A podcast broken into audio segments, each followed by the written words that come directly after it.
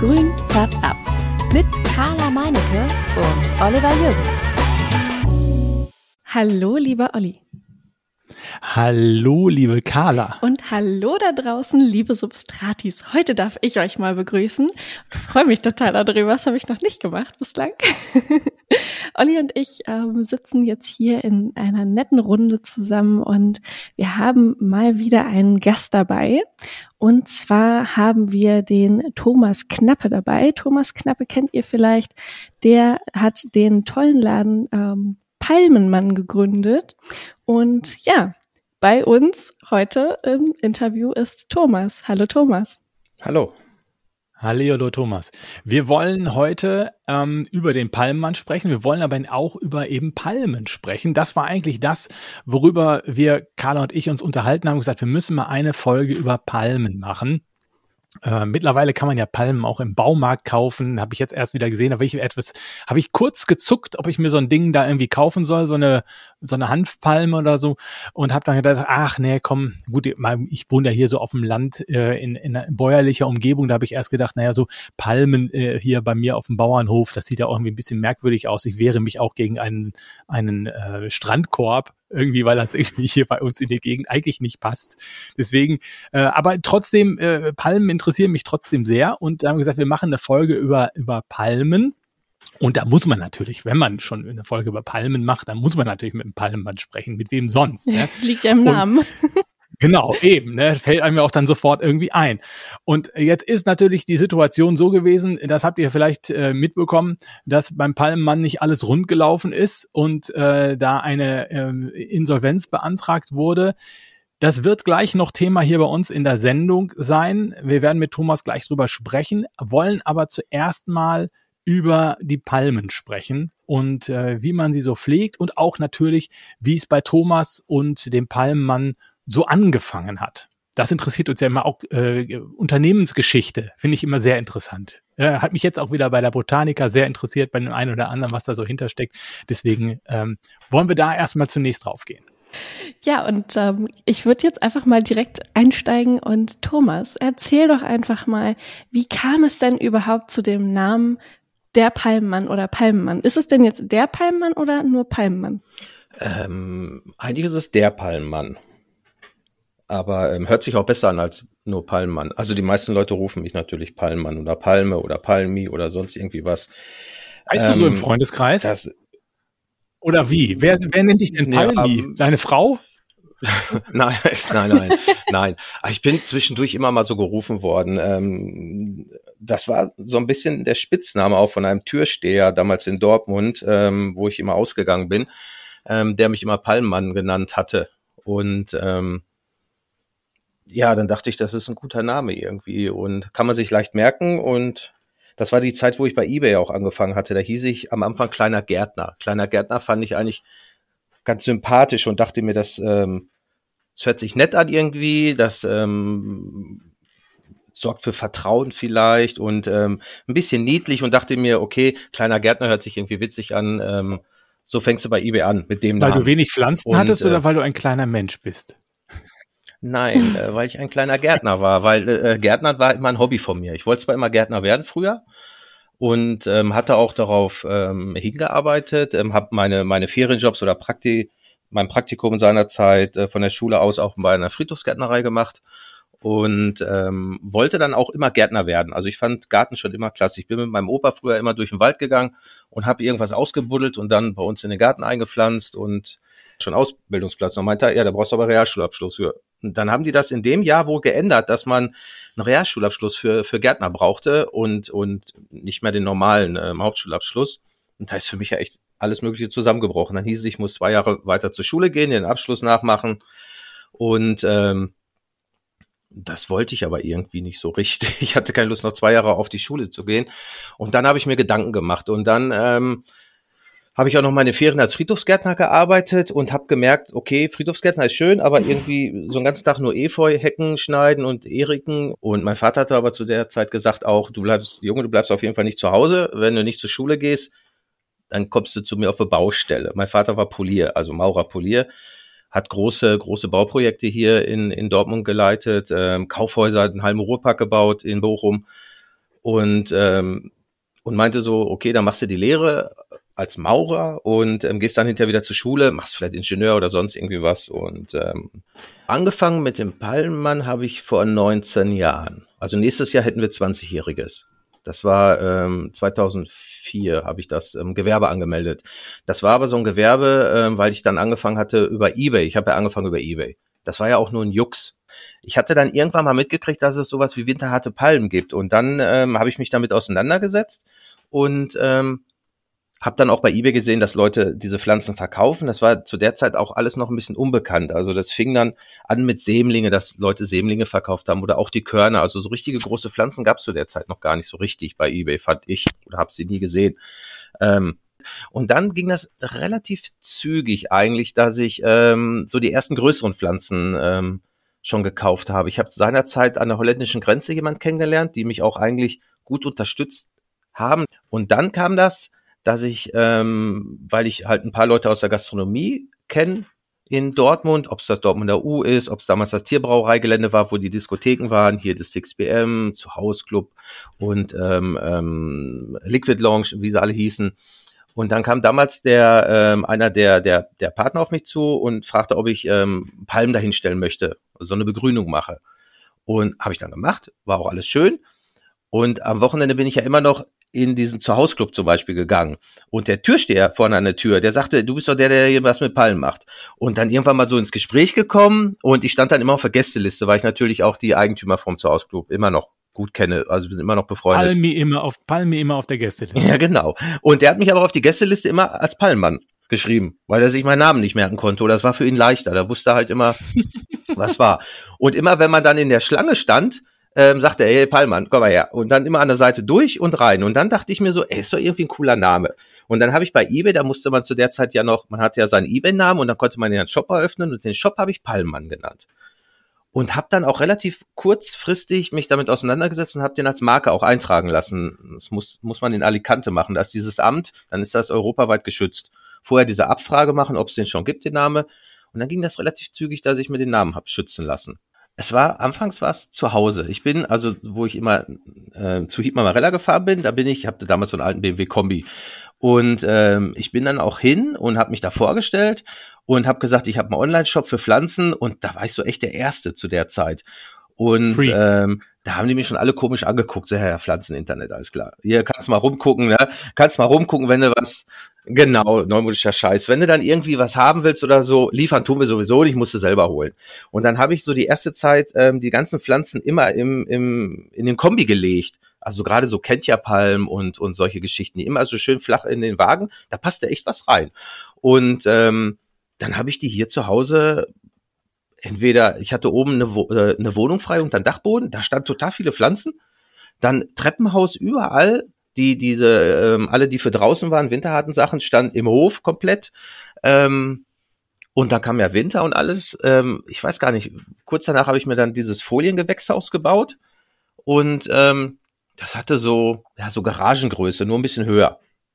Und da stand ganz viel drin. Dann war da eine Heizung drin, damit es frostfrei ist und alles andere Große stand nach wie vor draußen. Ich weiß auch, dass ich irgendwann mal einen großen LKW gekriegt habe und habe hier bei uns im Wohngebiet dann abgeladen, also ein 40 Tonner und dann echt die Pflanzen hier abgeladen und irgendwie versucht durch den Hof irgendwie oder durch die Einfahrt in den Hof zu ochsen.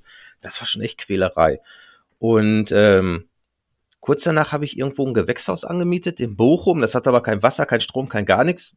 Das war ja, nicht lange, vielleicht ein paar Monate. Und dann durch Zufall ähm, bei unserem Baustoffhändler, da musste ich wieder irgendwas, ich brauchte irgendwas für die Renovierung des Hauses.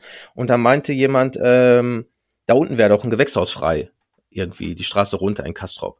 Und da habe ich dann das erste Gewächshaus richtig angemietet bei einer Friedhofsgärtnerei. Die hatten da so 600 Quadratmeter frei. Hat er nicht genutzt.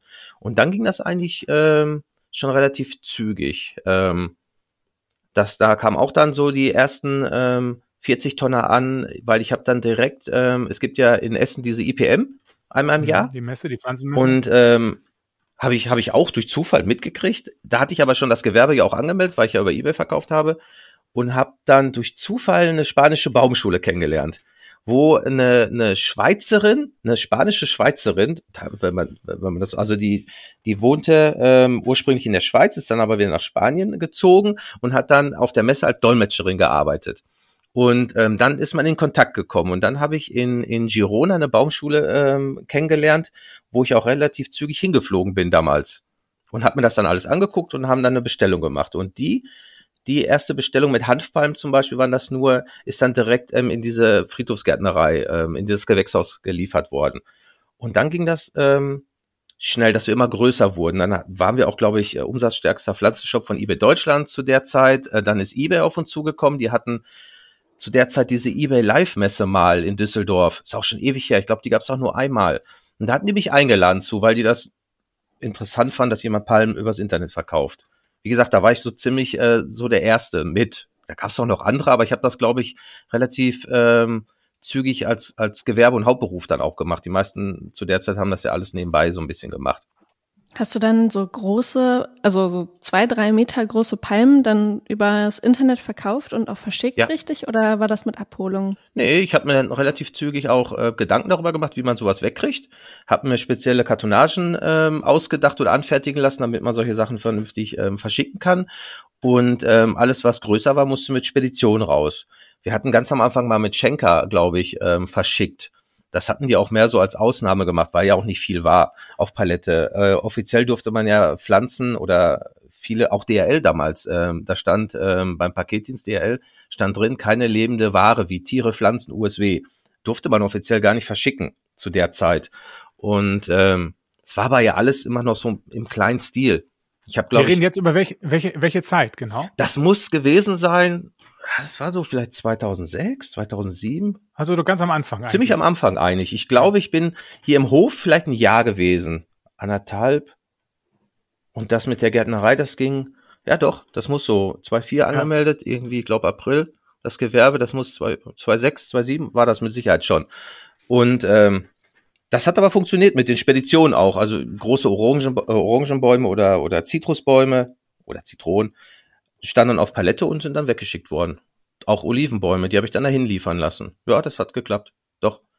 Und das ist, ja, ähm, das ist ja nichts, was, also ich meine, wenn Carla irgendwelche Pflanzen äh, kauft für den Laden oder so, dann fährt sie irgendwie nach Holland und holt welche ab oder es werden ein paar geliefert, irgendwie so. Wie, wie ist das bei so großen Bäumen? Also ähm, ich stelle mir da äh, große Transporter vor, die dann bei dir halt machen, wenn du dann hinterher auch das größere Gewächshaus hast und das da, äh, da ab, abladen, ne? oder? Also da ist kommt bestimmt so ein zwei Anhänger LKW, so ein Riesenteil kommt dann da an, oder? Ja, die man auf der Autobahn sieht, die großen, diese diese 12 Meter Dinger, diese 40 Tonner. Entweder kommen sie mit Zugmaschine und und Anhänger, dann sind sie, ich weiß gar nicht, wie viel, wie lang die dann insgesamt sind, oder es kommt dann halt ein so ein Sattelschlepper und die sind da bis oben in vollgepackt. Ja. Und die kamen dann, kommen dann aus Holland oder kommen die aus, äh, aus Südeuropa oder? Verschieden, also beides. Ich hatte angefangen, also viel haben wir dann ähm, von der holländischen Grenze bekommen, weil wir ja dann bei, bei dem äh, Vittorio eingekauft haben. Die hatten ihre eigenen LKWs. Ähm, da kam immer alles auf diesen Rollcontainer, diese CC-Karren, die man so aus, ja. aus dem Gartencenter vielleicht kennt. Ähm, ähm, die haben ja hinten Hebebühne, deswegen hat das mal ganz gut geklappt. Ja. Die haben die abgelassen. Das sind ja kleinere Sachen. Das sind die kleineren Sachen, so Zimmerpflanzen ja. oder alles, was vielleicht nur so einen halben Meter oder Meter ist. Und die größeren Sachen werden meistens immer lose geladen. Die stehen dann einfach lose drin. Ich weiß noch, der erste LKW, der gekommen ist zu dieser ersten Gärtnerei, den haben wir bis nachts um, um 10 oder 11 Uhr abgeladen. Weil der hatte keine Hebebühne. Wir mussten alles irgendwie runtertragen, haben uns aus Paletten irgendwie eine Rampe gebaut und dann da hatte ich noch als Mitarbeiter einen ehemaligen, auch einen, äh, einen Security aus dieser Diskothek. Auch so ein Pumper, der war, der war tot. der war, nach dem Abladen war der tot. Der hat das nicht durchgehalten, der war fertig. Ähm, der hat hatte seinen Wochenworkout ja. äh, erledigt gehabt. Der war wirklich fertig und ähm, es war schon eine Quälerei. Man hatte kein richtiges, äh, wir hatten ja keinen Stapler oder sowas. Also wenn wir einen Hubwagen hatten, da war das schon viel oder eine Sackkarre. Das war ja auch alles noch, ich wusste ja gar nicht, wie lange ich das mache. Wie gesagt, war ja immer ein Jux, hab das nie so ernst genommen und dachte mir, ha, machen wir mal so ein, zwei Jahre oder wenn überhaupt. Und dann gucken wir mal ja. weiter. Und ähm, das war aber auch wenn, die, Entschuldigung. Ja, wenn wir, wenn, ich, mal, ich glaube, wir müssen mal einen Sprung machen, sonst sind wir zu lang in, in der Geschichte des Unternehmens. Ah, okay. Ich will mal einen Sprung machen in, in das Jetzt. Wie groß ist es denn jetzt? Wie groß ist es geworden? Ja, genau. Wie, wie viel Fläche habt ihr jetzt zum Beispiel und, und äh, wie viele Mitarbeiter? Was, was äh, ist so der aktuelle Stand so bei euch? Ähm, wir, wir sind ja nach dieser Gärtnerei, ich glaube, da war ich anderthalb, zwei Jahre. Dann habe ich ja gemerkt, dass es zu klein geworden ist. Dann musste ich ein neues Objekt suchen. Und das war auch wieder so ein Zufall, ähm, dass ich über Umwege mitbekommen habe, dass diese Gärtnerei, ähm, äh, wo wir jetzt sind, freistand. Dann haben wir halt dieses, ähm, die ersten zwei Gewächshäuser mit äh, jeweils 1000 Quadratmeter angemietet und haben uns dann relativ zügig auch ausgebreitet. Wir waren dann, so wie jetzt auch, ähm, so ungefähr auf 12.000 Quadratmeter Fläche mit Außenfläche. Wir hatten, ähm, ich glaube, als ich da hingezogen bin, waren wir vielleicht so vier, fünf Mitarbeiter und dann waren wir, ja, dann waren wir über zehn und dann hatten wir eigentlich so die ersten Jahre immer so, oder die Jahre danach waren wir so 14, 15. Das war eigentlich so der Durchschnitt. Und dann kam Corona. da wussten wir ja auch nicht so richtig, was uns erwartet. Also ganz vorsichtig reingegangen in die, in die Geschichte. Ähm, ich habe dann auch gemerkt, ähm, ich konnte das ja immer sehen, wie viele Leute online sind und äh, wie viele Bestellungen am Tag kommen. Und dann war irgendwie komisch, dass eigentlich man hatte gedacht, dass alles zusammenbricht, alle Leute bleiben zu Hause, keiner macht wer was. Aber klar, Internet, ne? Internet ist von zu Hause. Und dann haben wir sehr schnell viele Bestellungen bekommen und ähm, haben natürlich auch erstmal ein bisschen abgewartet, ob das jetzt nur die erste Woche ist. Dann dachte ich mir, okay, es scheint mehr zu werden. Dann kam ja das Problem, dass ähm, ja Grenzen zugemacht wurden. Ich weiß noch, dass wir einen riesen LKW noch aus, ich glaube Bergamo war das seinerzeit, ähm, noch ähm, laden wollten. Das war aber zu der Zeit wohl ein Hotspot. Irgendwie da wollte dann kein Fahrer hinfahren, weil alles abgeriegelt war. Ähm, dann haben wir da irgendwie noch zwei LKWs mit Citrus rausgekriegt. Ich glaube, es war ein Warenwert von, von fast 80.000 Euro ähm, und haben zugesehen, dass wir viel Ware kriegen, weil wir nicht wussten, ob wir noch was bekommen. Ähm, in der Zeit sind wir, glaube ich, sogar auch vom Personal her sind wir zwischenzeitlich bis auf 65 gestiegen, Festangestellte plus Zeitarbeitsfirmen plus Studenten. Wir haben das über Studitemps zum Beispiel gemacht, ähm, dass wir Mitarbeiter gesucht haben, ähm, Aushilfen. Das war schon, war schon extrem. Und dann kam 65 Leute. 65 also Festangestellte also, waren wir zwischenzeitlich. Also quasi so, ich sag mal so ja. von 16 ja. auf 65 in der Corona-Zeit. Aber ist das Unternehmen, äh, ich stelle mir, äh, habt ihr euch da nicht auf den Füßen rumgestanden? Ich kann mir das gar nicht vorstellen, wie das, äh, wie das, wie das ist. Krass. Ja gut, aber du hast vorher halt 16 Leute da gehabt und dann hast du auf einmal 60 da. Das ist ja ein ganz anderes, also ja 12.000 äh, Quadratmeter. Gefühl. Dann haben, ne? ja. Wir, äh, wir waren zwischenzeitlich mhm. auch mal bei 20, 22 oder so und von da aus, glaube ich, ging der Sprung dann Richtung 65. Ich habe dann hinterher auch irgendwann den Überblick verloren. Wir hatten jeden Tag neue Leute da. Es kam immer von den von den ähm, Zeitarbeitsfirmen kam immer so ein ganzer Schwung irgendwie, zehn Leute mitgebracht, da haben sich das angeguckt, ob sie sich das vorstellen können und dann haben wir natürlich getestet, ähm, ob das funktioniert. Also wir hatten auch einen Wechsel irgendwie. Ich bin da teilweise rumgelaufen, man wusste auch gar nicht, wer ich da bin. Also ich kannte ja keiner. Ich habe immer so getan, als ob ich Kunde bin. Und ähm, ja, ja. Und äh, Undercover-Boss warst du. Ja, den Witz habe ich auch manchmal gemacht.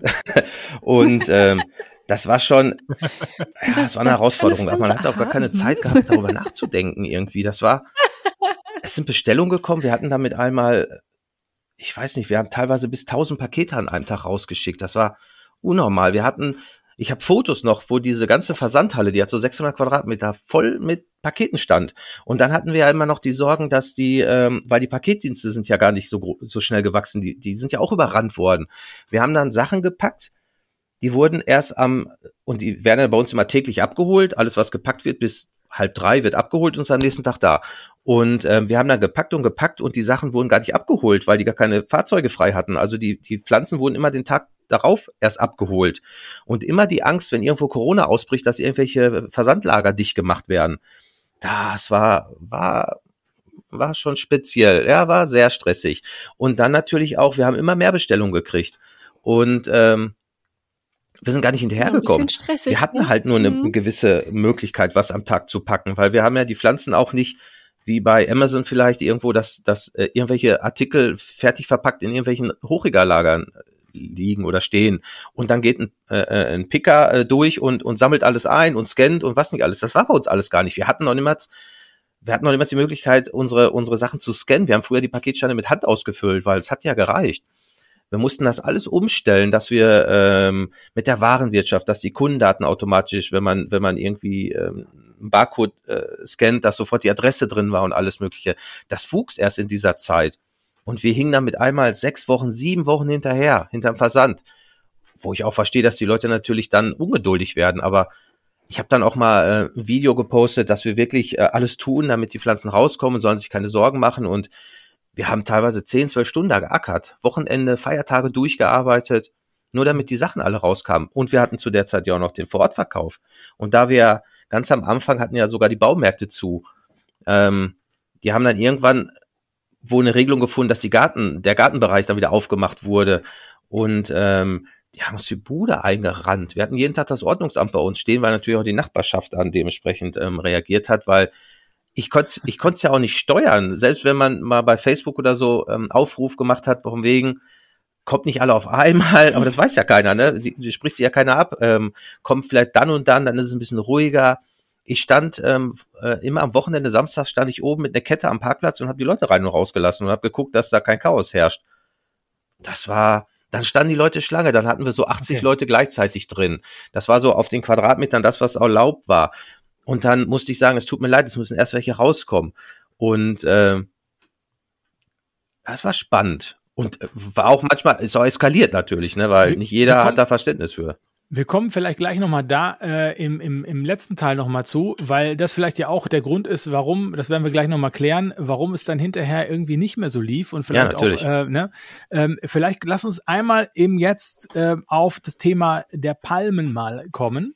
Hm? Ähm, ich habe äh, Würdest du, in welche, in welche Gruppen würdest du die Palmen einteilen? Würdest du sie in, ist das äh, winterhart und äh, nicht winterhart oder gibt es, ähm, ich habe auch so, ist ja mal mehrstämmig, einstämmig, sind das hier die Kategorien? Ähm, nee, wir haben eigentlich Outdoor und Indoor. Also es gibt ähm, frostverträgliche Pflanzen. Winterhart ist manchmal vielleicht der falsche Ausdruck, weil Winterhart sind, ja, es ist dehnbar. Ich meine irgendwann mal gelesen zu haben, dass ähm, Winterhart so irgendwie minus 30, 40 Grad ist. Ähm, so und das halten die Palmen natürlich ne? nicht aus. Sie sind frostverträglich, ja, also mhm. jetzt speziell die Hanfpalmen sind frostverträglich bis minus 17, 18 Grad. Mhm. Dann ist auch nicht mehr viel mit los. Also man muss früh genug schon oder vorher dann natürlich auch einen Winterschutz machen, damit nicht ähm, der Schaden zu groß wird. Und dann gibt es ähm, kälteverträgliche Pflanzen oder Palmen, äh, wie zum Beispiel die Ketja-Palme, die verträgt auch mal 0 Grad, das ist kein Thema, die kann relativ kühl stehen, ist aber eigentlich eine Zimmerpflanze, also Indoor-Bereich. Mhm. Und wir haben das bei uns in den Gewächshäusern auch wirklich so getrennt. Wir haben alles, was für unsere, äh, also für meinen Begriff Winter hat, ist hier für Ruhrgebiet, Deutschland, vielleicht nicht unbedingt Sauerland, da wird es auch ein bisschen kälter. Da stehen die Zwergpalmen, Hanfpalmen, ähm, das steht alles draußen bei uns, damit die Leute auch wissen, okay, damit, äh, das kann ich in den Garten pflanzen. Wir haben ja auch noch andere Sachen wie die Ahörner, wir haben ja auch Erdbeerbäume, Ananasguaven und solche Geschichten, Granatäpfel, die ähm, viel Frost aushalten. Dann haben wir dieses Haus 1, das ist bei uns das Kalthaus. Da sind dann auch unter anderem die Sachen drin, die im Sommer natürlich schön draußen stehen können, aber im Winter dementsprechend irgendwo überwintert werden müssen. Hm. Dann haben wir das ähm, Haus 2, das ist rein Zimmerpflanzen, da steht halt alles, was Zimmerpflanzen sind, äh, tropische Sachen. Wir bekommen ja auch äh, viele Pflanzen äh, von den Kanaren.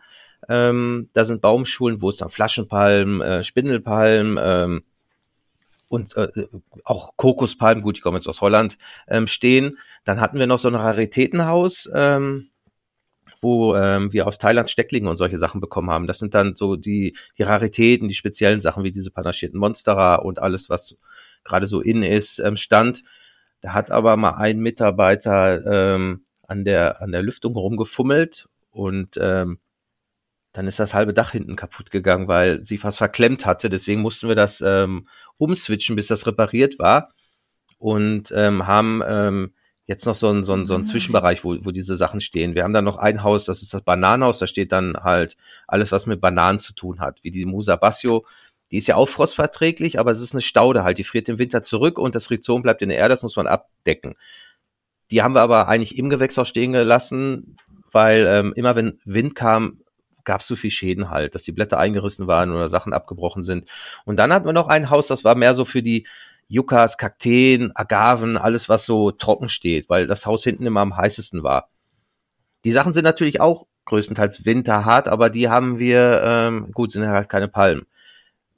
Da haben wir auch immer ein bisschen unterschieden. Wir haben ja immer, oder meine Marktlücke war ja immer dieses Frostverträgliche, dass man andere Gärten machen konnte, als wie der normale Garten mit Kirschlorbeer und Thujas und Apfelbäume, Birnbäume.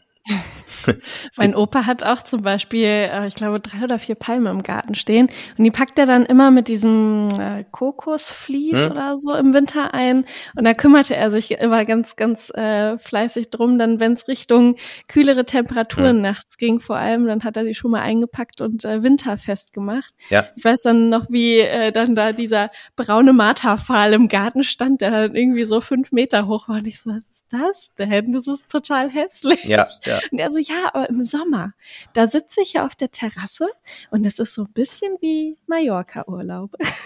ja, das stimmt.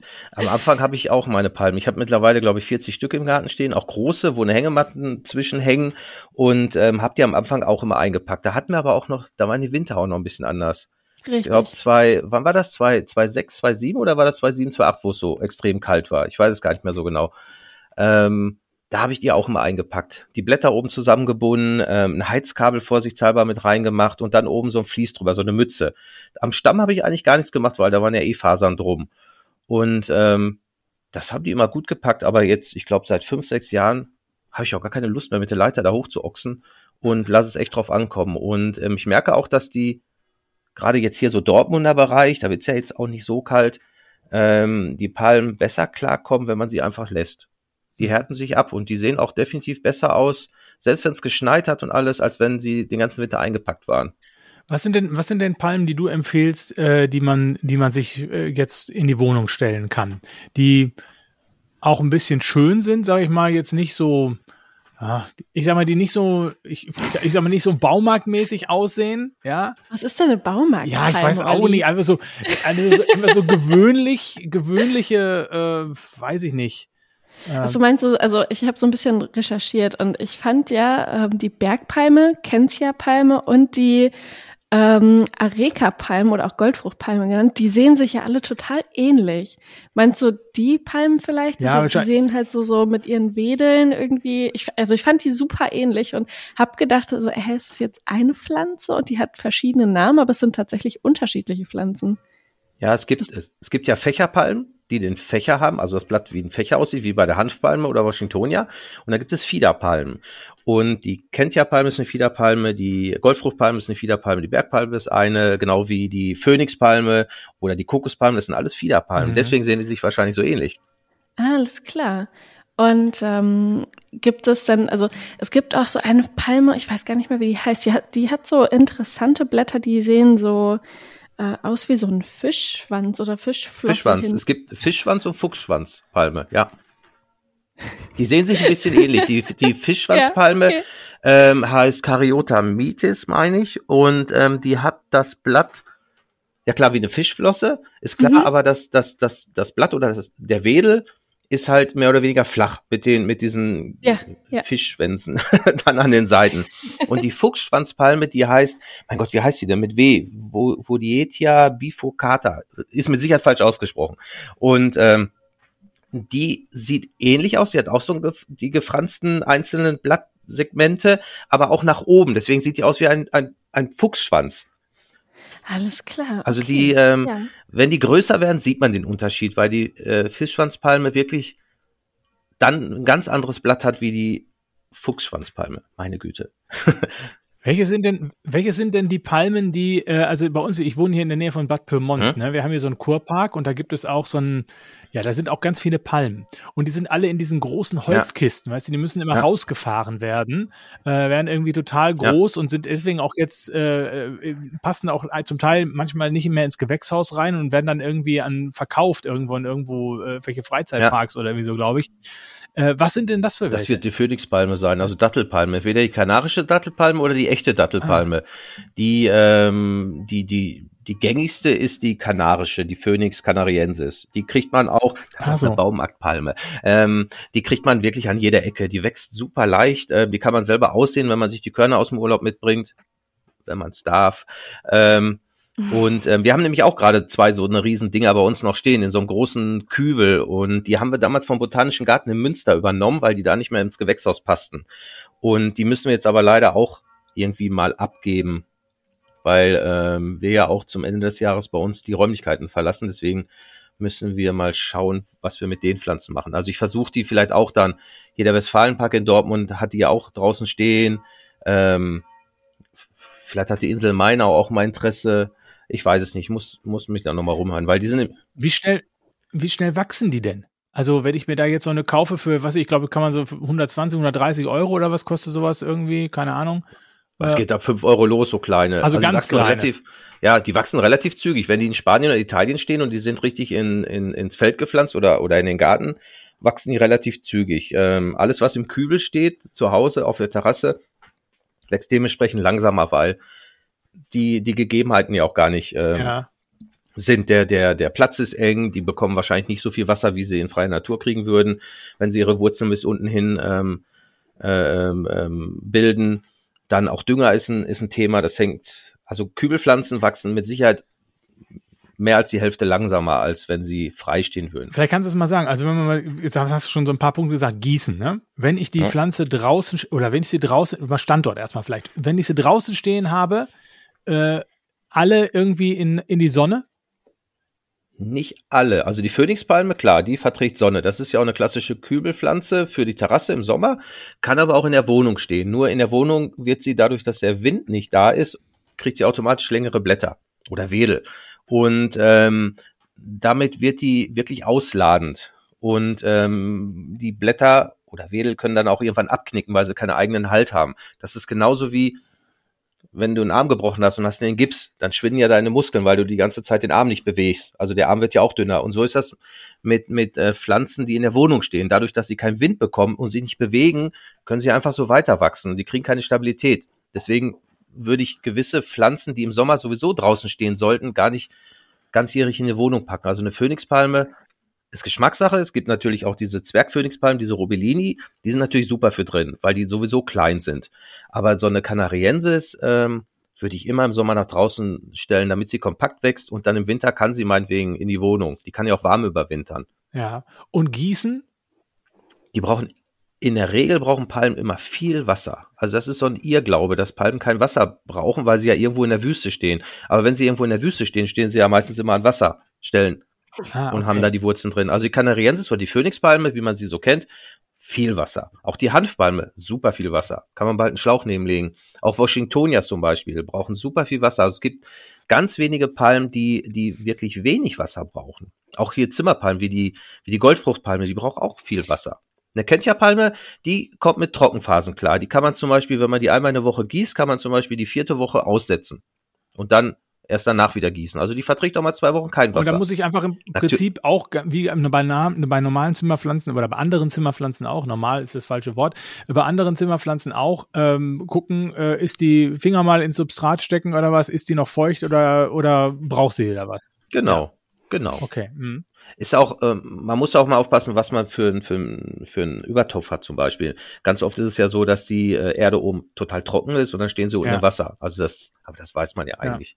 Ja. Ähm, dass man, wenn es irgendwie möglich ist, ähm, auch mal guckt, wie es untenrum aussieht. Ähm, man könnte ja auch bei manchen Pflanzen könnte man sie sogar aus dem Topf heben, dann sieht man ja auch, ob unten noch Erde drin ist. Gerade bei der Phönixpalme ist das so, dass die irgendwann so viel Wurzeln macht, äh, weil die dann auf Versuche ist, wenn zum Beispiel zu wenig Nährstoffe äh, da sind oder es ist zu wenig Wasser da, dann bilden die unheimlich viele Wurzeln. Und dann hat man unten, dann hebt die sich aus dem Topf raus. Sieht man immer ganz oft in Schrebergärten, wenn dann die Phönixpalmen in Regentonnen gepflanzt werden, weil irgendwann gibt es keinen Topf mehr, wo die dann reinpasst. Die heben sich immer weiter aus dem Topf raus, weil die unten nur noch Wurzeln, Wurzeln, Wurzeln machen. Da ist nur noch Wurzeln und Luft, aber keine Erde. Und dann ist es manchmal mit dem Gießen auch schwierig, weil die dann gar nicht das Wasser nach oben ziehen können. Und der Standort drinnen?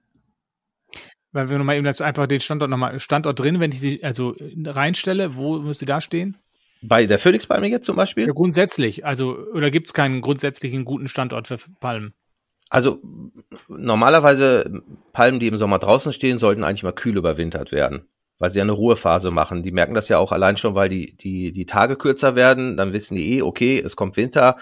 Jetzt, ähm, dann dürfen sie auch nicht mehr so stark gedüngt werden, nur noch vielleicht eine Vorratsdüngung oder halbe, halbe Dosierung. damit sie über den Winter nicht ihre ganzen Reserven aufbrauchen und im Frühjahr vernünftig loslegen können, sollte man sowieso auch im Winter oder Herbst immer ein bisschen düngen. Ähm, aber ähm, eine Phönixpalme oder eine Washingtonia muss zum Beispiel nicht unbedingt kühl stehen. Die könnte man dann auch wirklich ins warme Wohnzimmer stellen. Natürlich nicht, wenn draußen schon Frost war oder wenn 0 Grad sind, dann ist der Temperaturunterschied zu groß. Weil die ja auch, ähm, die wachsen ja auch in Tunesien oder in Ägypten, da ist ja auch im Winter warm.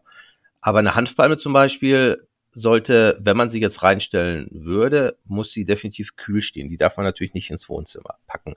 Aber diese ganzen, ähm, in Anführungsstrichen normalen äh, Zimmerpalmen, so wie die Areca Goldfruchtpalme, ähm, die können eigentlich ähm, durchgehend warm stehen. Die würde ich auch immer im Schatten lassen, also nicht in der Sonne. Weil die, gerade die Bergpalme, die mag es eigentlich, die wächst mehr im Unterholz, die wird ja auch nicht so groß. Das heißt, die wächst auch in freier Laufbahn mehr im, in schattigen Ecken. Und ähm, die Kentja-Palme zum Beispiel ist ein super, eine super Palme für dunkle Ecken, wenn man nicht so viel Licht hat.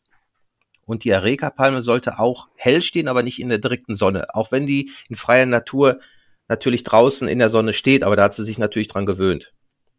Wenn so eine Goldfruchtpalme oder Areca-Palme jetzt zum Beispiel aus Gewächshäusern kommt oder irgendwo aus Holland oder ähm, woanders her, dann war sie ja in einer äh, Schattierung oder war in einem Gewächshaus. Und wenn man die dann direkt in die Sonne stellen würde, würden die alle einen Sonnenbrand bekommen. Das ist aber grundsätzlich bei allen Pflanzen. So, man sollte sie das erst. Ist ja super, weil dann haben wir ja schon mal wieder einen Kandidaten für eine dunklere Ecke in der Wohnung, die dann schön direkt das ganze, äh, die ganze Atmosphäre in der Wohnung ähm, ein bisschen dschungeliger macht. Das ist ja richtig cool. Ähm, ich habe da aber noch eine andere Frage. Und zwar haben wir ja auch nicht nur äh, Pflanzen zu Hause, die ähm, so ganz ungiftig sind. Wie ist denn das bei den Zimmerpflanzen, Palmen, also die, die Zimmerpalmen? Sind die, also ist zum Beispiel jetzt die Bergpalme, Känzchenpalme und die Areca-Palme, sind die giftig oder gibt es da Unterschiede zwischen den Palmen? Also giftig, glaube ich, sind sie nicht. Da ist mir nichts bekannt. Ich weiß zum Beispiel Drachenbäume, die sind für, für Haustiere alle giftig. Aber das ist auch keine richtige Palme, das ist halt ein Drachenbaum. Die sehen halt nur so aus wie eine Palme. Das sind immer die mit diesen Stämmen, die abgeschnitten sind an der Seite wieder. So wie eine Juckerpalme ähm, ähm, äh, so wachsen. Nee, da ist mir so nichts bekannt. Aber der Unterschied natürlich, Kentja-Palme und Goldfruchtpalme sind natürlich zwei völlig verschiedene Sorten, Arten, Familien. Die sehen halt nur ähnlich aus, weil es natürlich eine, ähm, eine Fiederpalme ist. Richtig. Wie, wie kann ich die denn unterscheiden, wenn ich jetzt diese drei Palmen da vor mir habe, die für mich jetzt sehr ähnlich aussehen, weil ich bin ja eher so bei den Aaronstabgewächsen mhm. unterwegs. Ähm, wie, wie kann ich die Palmen unterscheiden? Weil meistens steht ja dann auch in diesem schwedischen Möbelhaus drauf, Palme. Ja. Und äh, was, was habe ich denn dann vor mir so ungefähr? Wo, wo kann ich das dran festmachen? Boah, das ist echt schwierig, weil eigentlich sehen die, finde ich jetzt gut, jetzt ist es so mein Tagesgeschäft. Ich sehe den Unterschied natürlich sofort. Ähm, die Bergpalme ähm, ist grundsätzlich immer klein. Die wird, auch wenn man sie so zu kaufen bekommt, die normale Bergpalme, ähm, die wird, wie kriegt man vielleicht mit 80, 90 Zentimetern, dann ist auch Feierabend. Größere habe ich jetzt so im Handel noch gar nicht gesehen. Die, ähm, die Goldfruchtpalme ähm, sieht man meistens immer, weil es ganz viele äh, äh, Palmen, Einzelpflanzen zusammengepflanzt sind, ganz dicht, wie so ein Tuff. Da sind dann 20, 30 Stück ganz dicht zusammengepflanzt.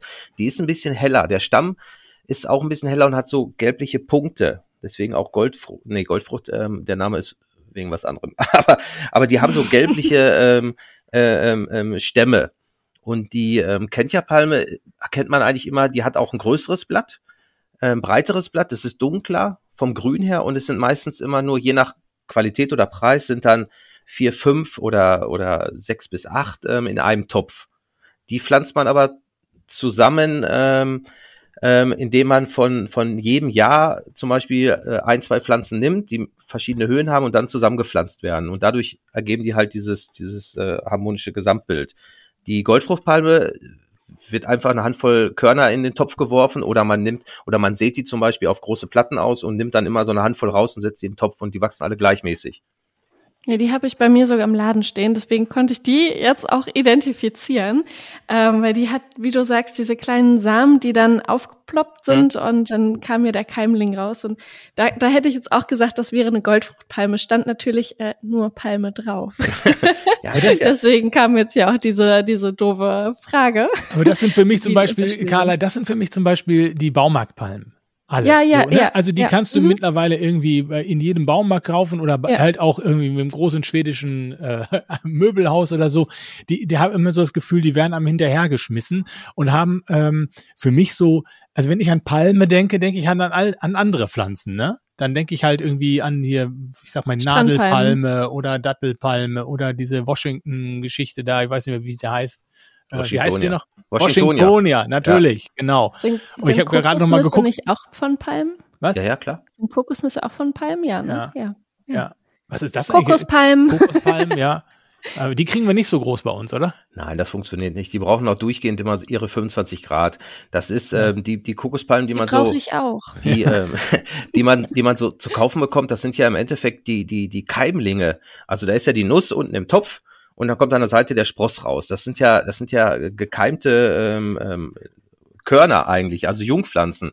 Und ähm, da machen die vielleicht noch mal so zwei, drei Blätter in der Wohnung und dann war's das auch, weil man Mhm. kriegt Das die ist gar immer nicht. dieses Ding, was man bei äh, Lidl im Angebot Ja. bekommt. Dann hast du da so einen Topf mit einer richtig fetten Kokosnuss, wo dann ein grüner Strang Ja. hochgeht. Aber es gibt ja unter, auch unheim- unheimliche Preisunterschiede bei den Palmen, ne? Mhm. Also Es gibt ja wirklich äh, diese kleinen, die hatten wir, man kennt ja Palmen oder so, die kannst du für 30, 40 Euro oder so, da geht das los irgendwie bei diesen, äh, und dann gibt's halt irgendwie hier Nadelpalme, Zwergpalmen oder sind ja deutlich teurer, irgendwie Tausender oder noch mehr, ne? Warum sind die so teuer? Wachsen die so langsam oder was ist der, was, oder sind die einfach schon so groß, wenn man sie verkauft oder was ist der Grund? Also große Palmen sind grundsätzlich immer teurer, ist klar. ähm, selbst eine Kentja-Palme, die, ähm, die man im Baumarkt vielleicht jetzt so als Tuff für 30, 40 Euro bekommt, wenn wir die zum Beispiel von, äh, aus den, von den Kanaren als einstämmige Palme, so wie sie ja eigentlich wächst, ähm, ähm, äh, importieren würden, dann, dann, dann liegt so der Meter Stamm schon bei 1000 Euro. Das sind dann aber auch, das hat was mit der Masse zu tun. Diese, diese, in Anführungsstrichen Baumarktpalmen, die werden in solchen Massen produziert, dann gehen die über, über Versteigerung, ähm, ähm, dann werden die importiert, irgendwo auch dieses Möbelhaus zum Beispiel, die haben ja auch einen ganz anderen Einkauf, die machen das über einen Zentraleinkauf, dann machen die so eine Aktion, da kaufen die Tausende oder Zehntausende von diesen, von diesen Pflanzen in großen Massen, ähm, vielleicht geben sie auch den Preis ein bisschen vor und dann hat man natürlich ganz andere Möglichkeiten, als wenn jetzt ein normaler äh, Blumenladen irgendwie sagt, ich brauche jetzt vielleicht mal 20, 30 Stück davon. Allein da ist schon der Preisunterschied. Und was noch kommt, ist, ähm, klar, im ersten Moment sieht man vielleicht Qualitätsunterschiede nicht so sofort, aber es gibt ja auch ähm, erste Wahl, zweite Wahl und solche Geschichten. Ähm, auch Sachen, die über Versteigerung laufen. Das sind ja manchmal auch dann Sachen, die weg müssen in irgend- irgendeine Weise und die ähm, vielleicht dann billig weggehen. Und sowas landet dann vielleicht auch in solchen ähm, Mhm. Läden. Also die Qualität daran kann man es eigentlich schon festmachen. Und natürlich klar, wie viel man auch abnimmt. Aber man sieht das eigentlich immer ganz schnell, wenn zum Beispiel eine Goldfruchtpalme untenrum ähm, nicht viel kleine Blätter hat oder diese jungen Blätter, sondern dass der Stamm unten schon relativ frei ist, dann weiß man, da ist schon viel abgeschnitten worden, weil es untenrum welk war, weil sie vielleicht zu lange auf einer Karre standen oder zu lange in irgendeinem Container lagen. Dann sind das immer die Blätter, die als erstes weggehen. Ähm, auch bei einer bei eine Kentja-Palme, wenn unten noch die, die ersten Blätter alle zu sehen sind und schön grün sind, dann weiß man, die stand ein bisschen separ separat, die hat vernünftig Licht bekommen, die stand bis vor kurzem noch irgendwo in Gewächshäusern und hat Licht bekommen. Es gibt ja auch Pflanzen, die sind, ähm, die werden aus Costa Rica importiert. Ähm, auch eine Goldfruchtpalme, die kommt im Seekontainer hier rüber und ist dann 20, 25 Tage im Dunkeln, dann noch Zoll, ähm, Pflanzenschutzamt, dann, dann stehen sie in irgendwelchen Hallen, ähm, müssen umkommissioniert werden und wenn sie in so einem Möbelhaus stehen, haben sie auch kein Tageslicht. Die halten eine gewisse Zeit durch, aber ähm, es kann sein, ohne dass sie schlecht reden zu wollen, ähm, es kann sein, dass diese Pflanzen dann ähm, vielleicht, wenn man sie zwei, drei Wochen zu Hause hat, vielleicht dann erst der Schaden kommt, weil das ist ja, das ist so ein schleichender Tod dann irgendwie. Nicht unbedingt tot, aber wenn eine Pflanze zwei Wochen im Dunkeln war oder drei Wochen im Dunkeln war, dann ist sie nicht sofort am, am ersten Tag. Das fängt dann an. Und selbst wenn sie dann wieder im Licht wäre, kann es sein, dass sie dann noch den Schaden nimmt. Hm. Das ist ja auch dann so, wenn die Pflanze zu wenig Licht bekommt, dann macht sie keine Photosynthese, dann geht es ihr schlecht und sie ist dann auch anfälliger für Schädlinge. Und ähm, da ist jetzt meine Frage nämlich, weil ich hatte nämlich mal eine Palme. Ich habe keine Ahnung, was es für eine ist, außer Ollis Begriff Baumarktpalme. und ähm, die war auch schön groß, die hatte so ja zwei Meter fünfzig oder so. Und ähm, diese Palme hat irgendwann einfach richtig dick Schildläuse bekommen mhm. und ich habe sie auch nicht mehr retten können. Also da waren tausende Schildläuse drauf und ähm, da, da habe ich dann gesagt, okay, bevor du jetzt hier irgendwie ähm, alles voll mit Schädlingen hast, vor allem diese Schildläuse sind auch echt fies, äh, habe ich sie dann leider entsorgt. Aber was ist denn so ein typischer Schädling für Palmen im Indoor-Bereich? Puh, also Schildläuse definitiv. Toll. Äh, Schildläuse, Schmierläuse, Wollläuse, äh, das ist für mich auch wenn es nicht so ist, aber für mich ist das immer alles dasselbe. Das sieht man immer an diesen, als wenn da so kleine Wattebäuschen so sind. Ja. Und mhm. das Problem ist auch bei einer bei eine, eine Kentja-Palme ist dagegen anfällig. Die sitzen dann unten in den Blattachseln, wo man zum Beispiel gar nicht drankommt. Und dann wächst es irgendwann raus und dann sieht man es erst. Das ist ganz schwierig, auch ähm, Pflanzenschutz da zu machen. Deswegen ist da eigentlich immer so ein systemisches Mittel ganz gut, was mit ins Gießwasser kommt. Weil dann nimmt die Pflanze das auf und ähm, sobald ein Schädling dran saugt, vergiftet er sich selber, weil er halt die vergifteten Pflanzensäfte äh, getrunken hat. Was auch immer noch ähm, ganz viel ist, aber das, das lässt sich auch nicht vermeiden. Das sind Spinnmilben zum Beispiel, die kommen einfach ähm, durch die trockene Heizungsluft oder weil sie die fehlende Luftfeuchtigkeit in dem Wohnraum haben. Im Winter ist das ganz oft, ähm, dass ähm, viele Pflanzen wie Bananen zum Beispiel super anfällig gegen Spinnmilben sind. Das ist, deswegen hilft ja auch immer Ansprühen, mal feucht äh, die Unterseite von Blättern ähm, mhm. abwischen, das, das macht schon viel. Draußen passiert das nicht. Auch Schildläuse oder Wollläuse, die werden draußen von, von anderen Insekten oder Vögeln gefressen. Ich wollte gerade sagen, da kommen bestimmt dann die, die kleinen Greifamseln und reißen sich die Läuse. ja, oder Blattläuse zum Beispiel, Marienkäferlarven, ne, die fressen alles ja. weg, aber die hat man natürlich nicht in der Wohnung. Oder Meisen, super, zum Beispiel, nur fliegen ja auch nicht im Wohnzimmer rum.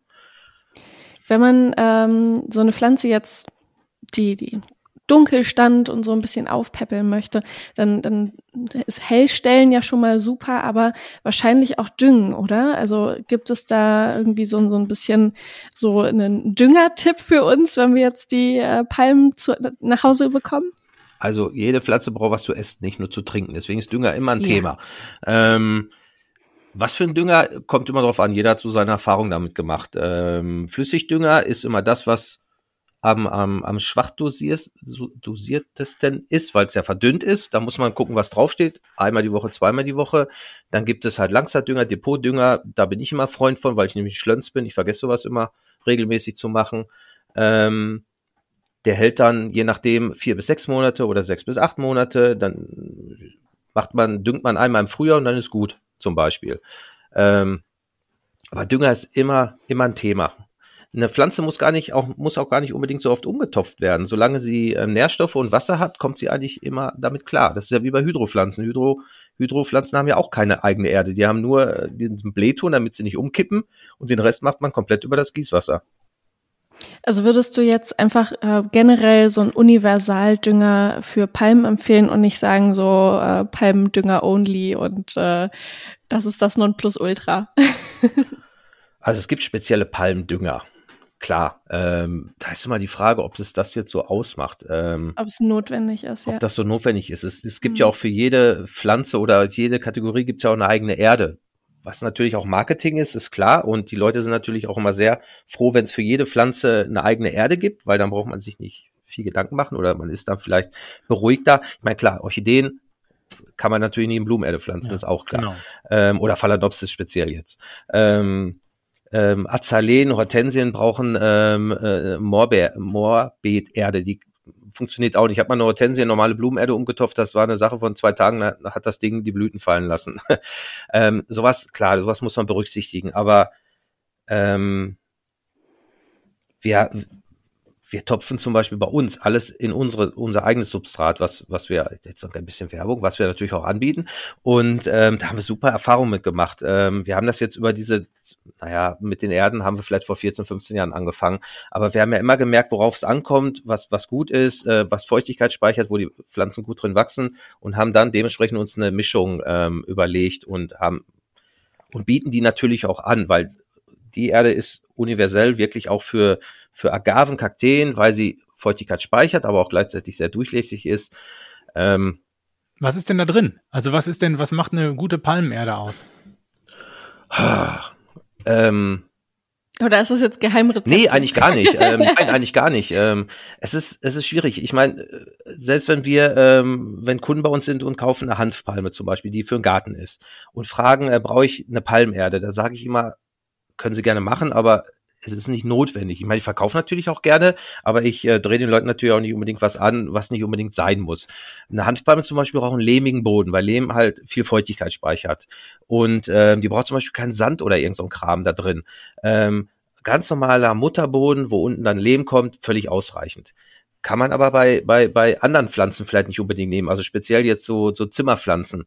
Die Palmerde, die es so fertig zu kaufen gibt, also diese reine Palmerde, die es vielleicht so in 10 oder 20 Liter Säcken gibt, die ist eigentlich auch mehr für so, so tropische Palmarten. Die brauchen halt einen sehr schweren, humosen Boden, irgendwie, da ist Sand drin. Ähm, die kann man dafür nehmen, aber ansonsten so diese Dattelpalme oder Washingtonia, die wachsen auch in normale Kübelpflanzenerde zum Beispiel. Das, ist immer schwierig. Da muss man immer so ein hm. bisschen seine Erfahrung machen. Es gibt mit Sicherheit auch so richtig komplizierte, spezielle Sorten, ähm, wo man dann wirklich auch eine spezielle Erde braucht. Aber die werden ja auch kaum angeboten. Also jetzt speziell nicht so im öffentlichen Handel. Ähm, wir haben so spezielle ähm, Palmen mal von den Kanaren bekommen als Jungpflanzen. Da muss man schon aufpassen. Die haben auch teilweise schon spezielle Substrate, wo die drin getopft sind. Aber das sind auch mehr so Raritäten und ähm, die Leute, die die meistens kaufen, kennen sich damit auch aus. Oder wir schicken sie wieder nach Italien, da werden sie meistens im Garten gepflanzt oder so. Wir verschicken ja auch ins Ausland gewisse das, Sachen. Das würde mich auch nochmal interessieren. Du hast das Wort Raritäten benutzt gerade. Äh, wir sind ja so im, im Zimmerpflanzenbereich ähm, äh, durchaus immer auch auf der Suche nach Raritäten und nach neuen äh, Pflanzen. Dann wird gekreuzt, gerade ja. im Anturienbereich und so. Wie sieht das denn bei den Palmen aus? Gibt es da Raritäten? Gibt es da Gibt's da Züchter, die die Palmen kreuzen, neue Sorten äh, machen? Oder ist das eigentlich ein, so ein Basic-Business, was es irgendwann schon gab? Boah, das weiß ich gar nicht. Also ich weiß, also die, die Palmen, die angeboten werden, die gibt es einfach. Die stehen in Büchern, da gibt es Sämereien von, die sind so. Ähm, es gibt zum Beispiel, dass man ähm, Kreuzung gemacht hat zwischen der Syagros, die Königspalme, mit der ähm, Butia, der äh, Butia sag ich schon, mit der Jubea chilensis, mit der chilenischen Honigpalme.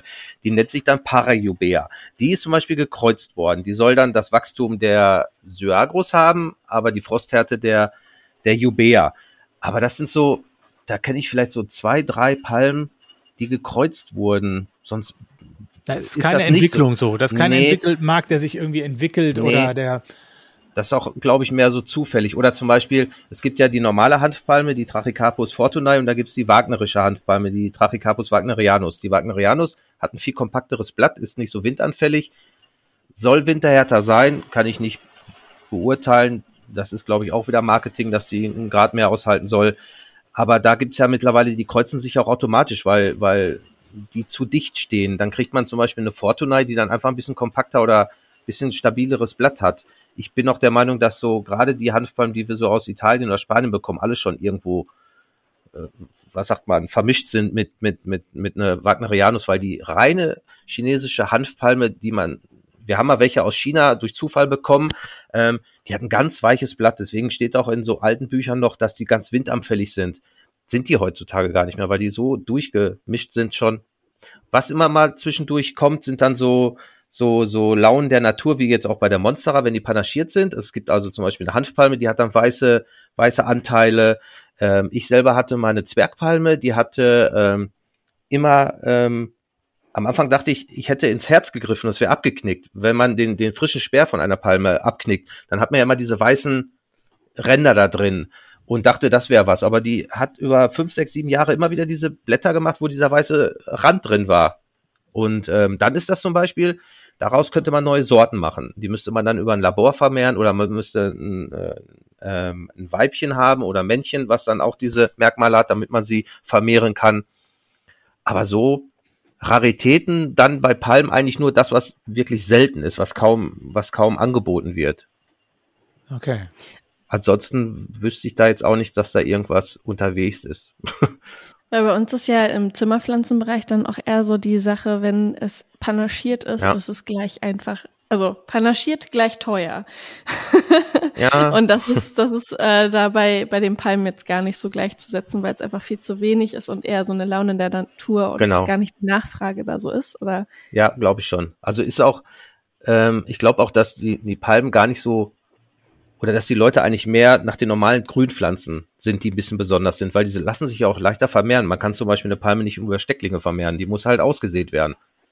Und ähm, so eine Palme, die halt auch ein grünes Blatt hat, die bringt auch eine gewisse Ruhe mit rein. Also ich habe jetzt hier so eine schöne Monstera deliciosa stehen mhm. und die hat halt einfach ein riesiges grünes Blatt und das ist ähm, wenn es jetzt noch fleckig wäre, würde das wieder so, so, so ja, Unruhe reinbringen. Und ich glaube, so, so eine große grüne, einfach grüne Pflanze ist echt schön. Ja, natürlich. und äh, es ist natürlich, es ist ein Hype, es ist ein bisschen Sammeln dabei. Und aber der Markt, der bewegt sich da gerade so schnell.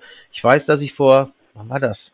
Drei, vier Jahren habe ich äh, panaschierte Monsterer mal aufgekauft, weil das ein Ladenhüter für den Gärtner war. Der wollte die unbedingt loswerden und habe die für wirklich das waren 80 Zentimeter Moostab, richtig schön panaschiert. Die haben wir für 24,90 im, im Shop stehen gehabt. Ja. Ähm, und die wollte auch keiner ja, und haben. Zwei Jahre später für 240 Euro. Ja, ne? so ungefähr. Und ähm, die ja. wollte keiner haben. Die wollte keiner haben. Und dann sind die irgendwie so mehr oder weniger schleppend weggegangen und dann hat man noch so ein paar mhm. Reste.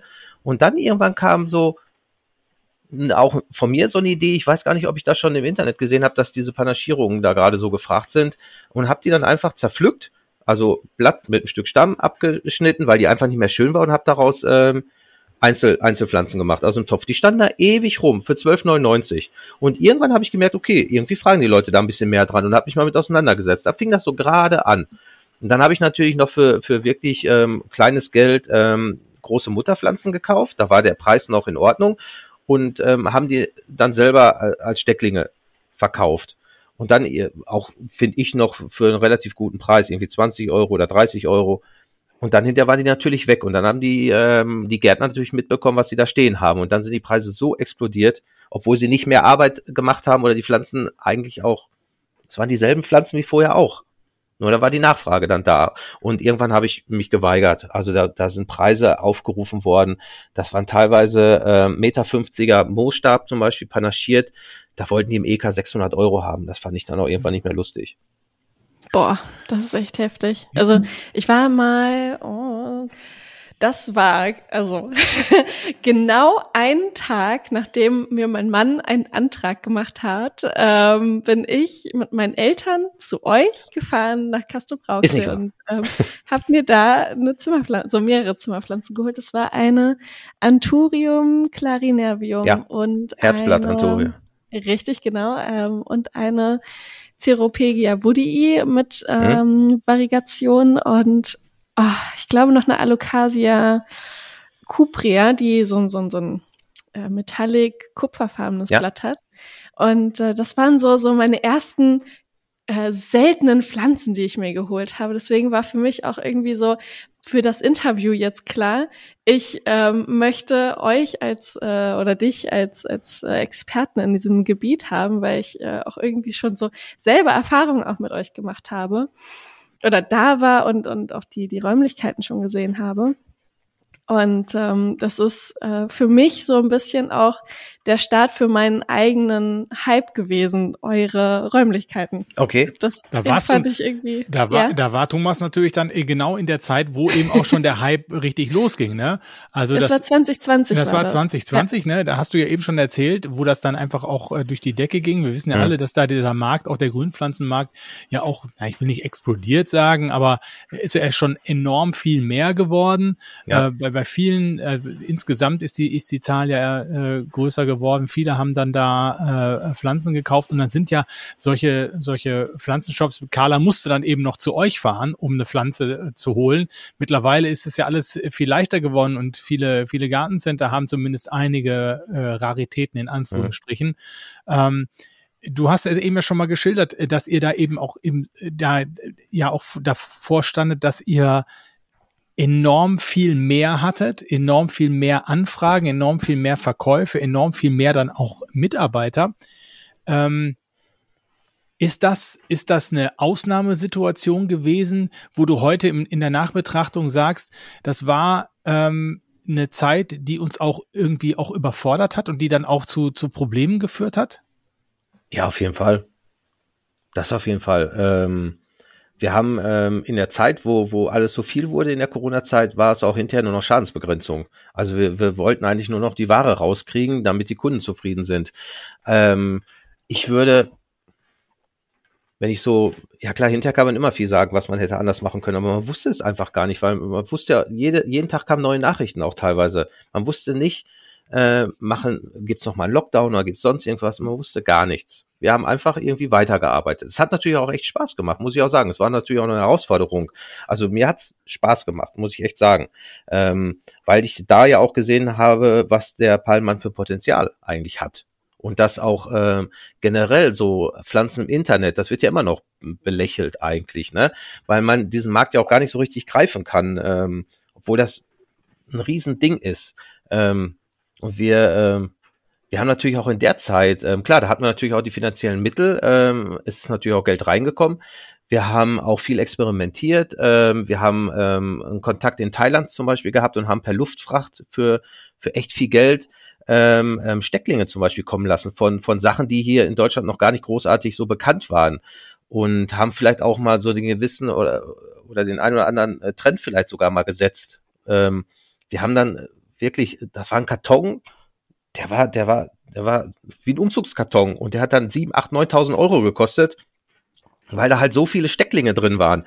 Und ähm, dann haben wir die ja selber produziert, dann haben wir wieder Mutterpflanzen gemacht, um den Preis ein bisschen zu drücken. Also wir haben natürlich auch geguckt, dass wir die Sachen selber vermehrt haben, damit wir auch einen guten Preis halten können. Aber dann das war dann auch so schnelllebig. Ne? Natürlich haben das auch andere mitgekriegt und dann irgendwann ähm, sind genauso wie ähm, wie gewisse Raritäten, wo man vielleicht für, für einen Steckling noch 100, 200 Euro bezahlt hat, was ich echt auch viel zu viel finde, kein Thema, ne? Aber ähm, die Preise sind auch teilweise alle so runtergegangen jetzt wieder, weil, weil auch einfach der Markt jetzt über, übersättigt ist vielleicht oder äh, überschüttet wurde. Jetzt muss man wieder auf der Suche nach neuen Sachen gehen. Genau, die gibt's ja auch. also ja, es kommt immer wieder was neuen, Neues. Ja, neuen teuren Pflanzen, ja, ja, genau. Ja, ja. ja. Aber wenn du nochmal, wenn, äh, ihr hattet dann, du hast es eben geschildert, ähm, ihr hattet so viele Anfragen, ähm, dass ihr, dass ihr die Ware auch nicht mehr richtig rausgeben konntet rechtzeitig, weil dann auch die Paketdienste das nicht rechtzeitig äh, sofort abholen konnten. Vielleicht kannst du das nochmal beschreiben. Ähm, ist das ähm, weil man, das muss man ja sagen, wenn man, wenn man bei Trustpilot guckt, dann sieht man, ihr habt auch, äh, irgendwann hat es angefangen mit, mit, mit schlechten Bewertungen, die Leute waren Klar. unzufrieden, die Waren sind, ist nicht gekommen. Ähm, ähm, in, den, in den letzten Tagen, was ich jetzt so gelesen habe, ist auch, dass das Geld dann irgendwann äh, nicht mehr zurücküberwiesen wurde, schreiben die Leute. Also Durften oft, wir auch nicht. Ja, ihr ja. durftet es. Vielleicht kannst du noch mal schildern, wie das, wie das gewesen ist. Also ich stelle mir das ja als jemand, der irgendwie 2004 da klein angefangen hat, ähm, als, als kleiner Gärtner und sich so ein, so ein, so ein, so ein Business da aufgebaut hat, äh, äh, extrem, äh, wie soll ich sagen, also Du hast gerade gesagt Schadensbegrenzung. Du rutschst dann da in so ein Ding rein und äh, da fragst dich dann wahrscheinlich jeden Tag, wie komme ich da wieder raus, ne? Ja, natürlich. Ich, ähm, es, es war schon früher immer schwierig, ne, weil ich natürlich auch alles immer selber machen wollte und wollte auch natürlich in einem gewissen Maß die Kontrolle haben, weil ich natürlich auch einen ganz anderen Anspruch an mich selber habe. Ähm, aber gerade zur Corona-Zeit mussten wir ganz viele Sachen abgeben. Also was heißt abgeben? Ähm, wir brauchten ein Team für einen Kundenservice.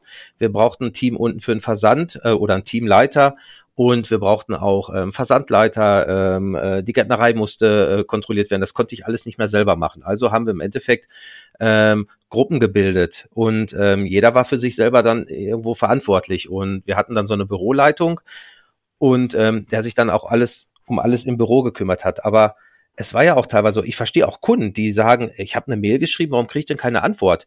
Aber wir haben ja nicht nur eine Mail bekommen, wir haben ja teilweise sechs, sieben, achthundert Mails pro Tag bekommen. Und das war ähm, auch nicht immer nur so, ähm, wo bleibt meine Ware, sondern da waren ja auch Pflanzenfragen und da musste auch ein Gärtner sich mit auseinandersetzen oder sich hinsetzen. Das war schwierig und wir konnten teilweise erst nach 48 Stunden und teilweise sogar nach fünf, sechs Tagen antworten, weil wir gar nicht anders das hat nicht funktioniert. Wir hatten oben im Kundenservice, glaube ich, ähm, sechs oder sieben Leute sitzen, die ganz Tag nur E-Mails beantwortet haben. Und ähm, wir haben Homeoffice dann eingeführt. Ähm, die Leute haben Überstunden gemacht ohne Ende. Ähm, das meinte ich mit Schadensbegrenzung. Wir, wir mussten auch, das, das wusste ja keiner, dass bei uns so viel los war. Ich verstehe das. Also wenn jemand bestellt, denkt er, okay, ich habe bestellt und da sind vielleicht noch so zwei, drei andere und da muss das ja irgendwie funktionieren. Ne? Aber das war ja nicht so. Wir hatten wirklich unheimlich viel Anfragen, ob es E-Mails waren, ob es Pakete war. Dann hatten wir natürlich Lieferschwierigkeiten mit Kartonagen, wurde ja irgendwann auch mal knapp. Die Paketdienste ähm, hatten keine Brückenfahrzeuge, die sind ja von allen Seiten überrannt worden. Ähm, das hat aber alles, finde ich, noch ganz gut geklappt, aber trotzdem, es war noch nicht mal vermeidbar. Klar hätten wir sagen können, ähm, wir schließen den Shop mal für ein, zwei Wochen, damit wir wieder aufholen, weil viele haben ja auch gesagt, warum verkauft es, wenn es nicht sofort rausschicken könnt. Aber ich musste ja auch meine 65 Leute bezahlen. Das, ähm, das ist so ein Rattenschwanz irgendwo gewesen. Hattet, ihr, denn, hattet ihr denn die Ware Kosten. auch immer da vor Ort oder hattet ihr auch schon Ware verkauft, die ihr noch gar nicht da hattet? Die Ware, ähm, die Ware war reserviert und war bestätigt und wir haben die dann dementsprechend kommen lassen, wie wir sie brauchten. Also das war schon unsere Ware. Nur wenn wir zum Beispiel sechs Wochen hinterherhängen und wir kriegen dann zum Beispiel, ähm, ich hätte natürlich auch sagen können, okay, wir, wir verkaufen jetzt diese Ware, was weiß ich, 100 Stück von der Pflanze, dann ist sie ausverkauft. Und dann in sechs Wochen verschicken wir die Pflanzen und dann kaufe ich erst neu und stelle sie wieder ein. Das ist, hätte natürlich auch kein Kunde mehr bei uns bestellt. Wir haben aber auch schon unsere Lieferzeiten teilweise äh, angepasst und wir haben auch immer zwischendurch äh, Verzugsmails rausgeschickt, dass es noch länger dauern könnte. Also wir haben das eigentlich schon kommuniziert mit den Leuten oder der Kundenservice hat es kommuniziert. Wir haben auch jede Woche zwei, drei Meetings gehabt, wie wir mit den Kunden ähm, kommunizieren und was wir, ähm, wie wir, wie, was wir anders machen können. Das war schwierig. Was war, denn alleine jetzt speziell? Was war denn in der Nachbetrachtung für dich der Grund, warum es dann hinterher in die Insolvenz ging? War das vielleicht hatte das den schon den Grund in dieser Corona-Zeit oder kam war das nachgelagert? Ja, das war nachgelagert. Ähm, wir wussten ja auch nicht, ähm, Corona war jetzt, glaube ich, zwei, zwei Jahre hintereinander. Ähm, mhm. Wir hatten natürlich auch immer Probleme, Personal zu finden, vernünftiges Personal. Ähm, und auch die Leute anlernen. Das dauert ja auch mal alles seine Zeit. Da muss einer daneben stehen, dementsprechend packt er zum Beispiel weniger oder kann andere Sachen weniger machen. Und wir hatten dann ähm, im Herbst, klar, dann war die Zeitarbeitsfirmen weg, ähm, die waren dann für das nächste Jahr dann wieder vorreserviert. Aber unser eigenes Team wollte ich natürlich auch halten, weil ähm, wir ja natürlich auch die Leute angelernt hatten, die wussten jetzt, was, was Sache ist. Und im Winter ist natürlich immer ein bisschen ruhiger als in der Saison, ist ja auch klar. Also habe ich das Personal komplett über den Winter gezogen. Ich wollte halt auch keinen entlassen und dann sagen, ja, jetzt melde ich drei Monate arbeitslos und wir stellen dich im Frühjahr wieder ein. Das wollte ich halt nicht. Und haben das Personal mit über den Winter gezogen. Dann hat sich ähm, ganz oft rausgestellt, dann ging die Saison los und dann waren ganz viele Leute ähm, haben sich krank schreiben lassen oder sind dann selber schon gegangen. Das war dann so, in Anführungsstrichen rausgeworfenes Geld, aber wir haben sie über den Winter gezogen und dann im Frühjahr haben sie uns verlassen. Da fingen wir wieder an.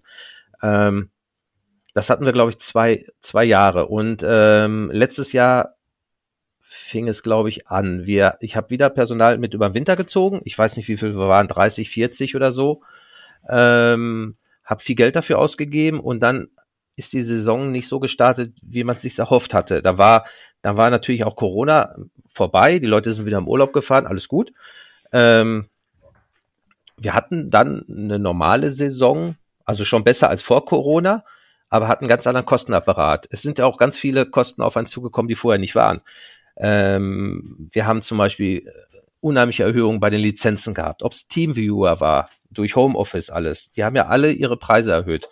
Und ähm, wir haben diese tolle Verpackungsverordnung bekommen. Das heißt, ich muss meine Kartonagen, die ich in den Verkehr bringe, muss ich die Entsorgung bezahlen. Obwohl jeder vernünftige Mensch einen Karton entweder in die blaue Tonne schmeißt oder in den Papiercontainer, der irgendwo am Straßenrand steht. Diese Kartonagen werden ja dann verkauft als Rohstoffe und man hat sein Geld mit verdient. Aber nein, ich muss das trotzdem noch bezahlen. das sind auch etliche 10.000 Euro pro Tag. Ähm, dann haben wir, ähm, weil wir eine bestimmte Personalgröße hatten, haben wir zum Beispiel die Umlagen der Krankenkassen nicht mehr bekommen. Das zählt ja, glaube ich, nur bis 30, ähm, 30 Beschäftigten. Das heißt, äh, wir hatten auch einen hohen Krankenstand in der Zeit und ähm, ich muss natürlich auch die Gehälter weiterzahlen und habe dann von den Krankenkassen keine Umlagen bekommen. Dann sind die Energiekosten ja auch letztes Jahr ähm, gestiegen. Die Unsicherheit ähm, auf dem Markt, die Umsätze sind ja auch äh, generell oder das Kaufverhalten ist ja zurückgegangen. Und wir hatten aber trotzdem noch unseren Kostenapparat am Laufen. Und auch, weil ich im Winter natürlich auch viel Geld ausgegeben habe, um das Personal durchzuziehen. Und das ähm, läppert sich dann alles. Und spätestens am Jahresende oder zum Winter hin, wenn es wieder ruhiger wird, ähm, ploppt das dann alles auf. Und dann ähm, war der Herbst halt schwierig. Ähm, ich habe es dann auch noch hingekriegt, ähm, vernünftig über den Winter zu kommen durch Zwischenfinanzierung. Habe mich natürlich auch privat, ähm, weil ich ja natürlich auch an die Firma glaube, ähm, habe Bürgschaften abgegeben und auch privates Geld reingesteckt und ähm, sind dann auch ähm, über den Winter gekommen, obwohl unser Unternehmensberater schon gesagt ha hat, ihr solltet euch gesund schrumpfen oder wieder kleiner werden auf ein, auf ein normales Maß und ähm, habe gesagt, okay, machen wir. Ich gucke mir aber erst die Saison an, wie sie, wie sie wird. Und dann kamen ja auch diese ganzen Probleme mit PayPal, dass Gelder einbehalten wurden. Ich konnte dann dementsprechend, hatte ich das Geld nicht zur Verfügung, ich konnte keine Bestellung tätigen. Wir haben ähm, dadurch Lieferverzögerungen auch von den Gärtnern bekommen, weil die natürlich nach dem schlechten vorletzten Jahr generell in der Branche wollten viele auch nur noch Vorkasse haben und haben natürlich nur noch gegen Vorkasse geliefert. Und ähm, wenn dann so ein Unternehmen wie PayPal mit einmal über 200.000 Euro einbehält, war es natürlich schwierig, Bestellungen pünktlich kommen zu lassen. Und warum das haben die die 200.000 Euro einbehalten? Weil PayPal Anfang äh, des Jahres auf den Klops gekommen ist, dass äh, Pflanzen ähm, zu erhöhten ähm, Beschwerden führen könnten. Ich weiß nicht, ob das, woher das gekommen ist. Ich habe aber auch von anderen Shops gehört, dass die diese Probleme hatten und haben das aber von jetzt auf gleich gemacht. Also man hat nicht irgendwo mal eine Ankündigung bekommen, äh, von wegen, ähm, wir haben eine, eine Änderung in unseren AGBs. Ähm, ich habe hinterher mal geguckt, das steht da so wirr und klein geschrieben, in, in den AGBs, da würde kein normaler Mensch drauf äh, schließen, dass ein Auszahlungslimit ähm, ähm, festgesetzt wird. Ich habe, ähm, ich kann ja durch die App immer gucken, was an, an Geld reinkommt und dann irgendwann weiß ich noch, das war glaube ich der 24. Ähm, Februar, meine ich, ähm, gucke ich mit einmal ähm, und habe gesehen, dass Geld einbehalten wurde und wusste nicht warum. Und habe auch gesehen, dass das, dass dieses einbehaltene Geld immer mehr wird. Also dass alle neuen Bestellungen, die über PayPal bezahlt wurden, einbehalten wurden. Ähm, dann haben wir dann nächst, am nächsten Tag versucht, jemanden zu erreichen. Ähm, ist ja auch mal ein Kampf, telefonisch durchzukommen. Und jeder Mitarbeiter im Kundenservice hat was anderes erzählt, warum das so war. Einmal war es der Grund, wir hätten keine Versanddaten hinterlegt also die Paketscheinnummern hinterlegt. So konnte PayPal nicht wissen, ob wir was rausgeschickt haben, was wir aber vorher auch nie machen mussten oder brauchten, weil die Sendungsverfolgungsnummer kam ja über unser eigenes System, wurde ja an den Kunden geschickt. Also hieß es, ähm, alles händisch nacharbeiten. Dann haben wir das gemacht, dann hieß es ja, ähm, nach sieben Tagen wird's ausgezahlt, wurde auch nicht ausgezahlt, also immer wieder neue Gründe. Man hat dann mit einmal 220.000 Euro einbehalten und das war zum Monatsende. Ich musste Gehälter zahlen, ich war so kurz vorm Durchdrehen auch, äh, weil das Geld war ja verplant und ähm, man konnte An Anträge stellen, ähm, die wurden dann abgelehnt, dann hat man, irgendwann hat man das Limit dann doch erhöht, ähm, dann dachte ich, okay, ähm, ist in Ordnung, dann haben, sind, haben wir ja Ruhe, zehn Tage später ist dieser Algorithmus da wieder rübergegangen und hat uns mit einmal noch ein niedrigeres ähm, Limit gegeben und das hat, das war, glaube ich, komplett durch die Saison durch. Und das hat mir so die Saison verhagelt, weil ich, erstmal hatte ich Sorgen, ich konnte mich nicht um mein Geschäft kümmern. Wir hatten ähm, wir konnten Ware nicht bestellen oder, oder äh, liefern lassen, weil die Gelder einbehalten wurden. Erst nachdem wir ähm, gesagt haben, okay, dann schalte ich eBay ab. Das haben wir bei uns auf der Seite, äh, eBay, ähm, äh, PayPal ab. Das hatten wir bei uns auf der Seite ja auch kommuniziert, dass wir den Schritt gehen und PayPal nicht mehr als Zahlungsoption anbieten, weil. Und da hatten auch viele Leute Verständnis für und die Umsätze sind dadurch auch nicht runtergegangen. Und komischerweise nach zwei Tagen hat äh, PayPal dann das Geld freigegeben. Weil klar, haben wir dann keinen kein Umsatz mehr gemacht oder keine Gebühren mehr gekriegt. Aber das ist, ähm, das hängt wie so ein Schwert überein, äh, dass das von jetzt auf gleich immer wieder sein kann. Ich war vor zwei Wochen, waren wir ja in Berlin, da haben wir eine Auszeichnung bekommen, bester Online-Shop im Bereich Pflanzen äh, 2023 von NTV und da war noch ein anderer Betreiber äh, für Glasball und da sagte auch, er hätte davon gehört und hätte so eine Angst vor, wenn PayPal das bei ihm machen würde, dann würde er so in die Knie gehen. Und das, ähm, das ist echt gefährlich gewesen dieses Jahr. Mittlerweile ja. haben wir PayPal auch bei uns raus. Wir machen jetzt über ein anderes, über einen anderen Anbieter, weil diese, diese, äh, das ist zu gefährlich. Das war denen auch völlig egal, dass ich äh, Gehälter bezahlen musste oder sonst irgendwas. Das war denen völlig egal. Die haben das Geld einfach einbehalten. Das war ein ganz großer Grund, warum das dieses Jahr dann, ähm, naja, mehr oder weniger auch in die Hose gegangen ist. Dann haben wir auch, ähm, wir hatten Sachen reserviert, die sind dann ähm, nicht gekommen. Also die Reservierung wurde ähm, nicht eingehalten von von Also die Ware, äh, die Ware, Ware, die die reserviert war, die reserviert war, die bestätigt war, die wir schon in, im, im Vor, im Vor, du- durch Vorbestellungspreise auch schon angeboten hatten und auch verkauft haben, damit wir natürlich auch über den Winter kommen. Ähm, und dann ist die Ware nicht gekommen und ähm, dann musste ich die teuer woanders zukaufen, Hm. was natürlich dann auch wieder eine gewisse Summe war. Und ähm, ja, da kam so eins zum anderen. Oh Mensch, das hört sich echt ganz schön anstrengend und oh, Kopfschmerzen bereitend an alles. Also ich, es geht mir auch seit seit ähm, Mhm. oder auch meiner meiner Frau oder Familie generell. Ich meine, das ist das ist natürlich ähm, mein Baby der Shop irgendwo Ja, und ich habe da immer mein Herzblut reingesteckt und alles und ähm, ich bin auch kein Typ, der aufgibt. Also aufgeben ist keine Option. Aber Das wäre auch meine Frage jetzt. Was, ähm, wie, wie sieht so die Zukunft aus? Habt ihr irgendwelche Veränderungen oder Neuerungen oder Verbesserungen auch geplant? Also wie, wie sieht, wohin geht die Reise mit dem Palmenmann? Also ich habe für mich schon, ähm, als ich gemerkt habe, ähm, dass man, als so diese, was sagt man, ja nicht Ohnmacht, aber so dieses, dass man wirklich gar nichts mehr machen kann. Ich habe immer irgendwie eine Lösung gefunden. Und ähm, ich bin auch eigentlich der Typ, der, der dann ähm, redet oder da anruft und ähm, Lösung vorschlägt und alles. Ähm, ich habe immer eine Lösung gefunden, auch mit Lieferanten und alles. Wenn man, wenn man offen das Wort sucht, ähm, ist das auch immer besser, als wenn man gar nichts macht. Aber speziell so die Geschichte PayPal.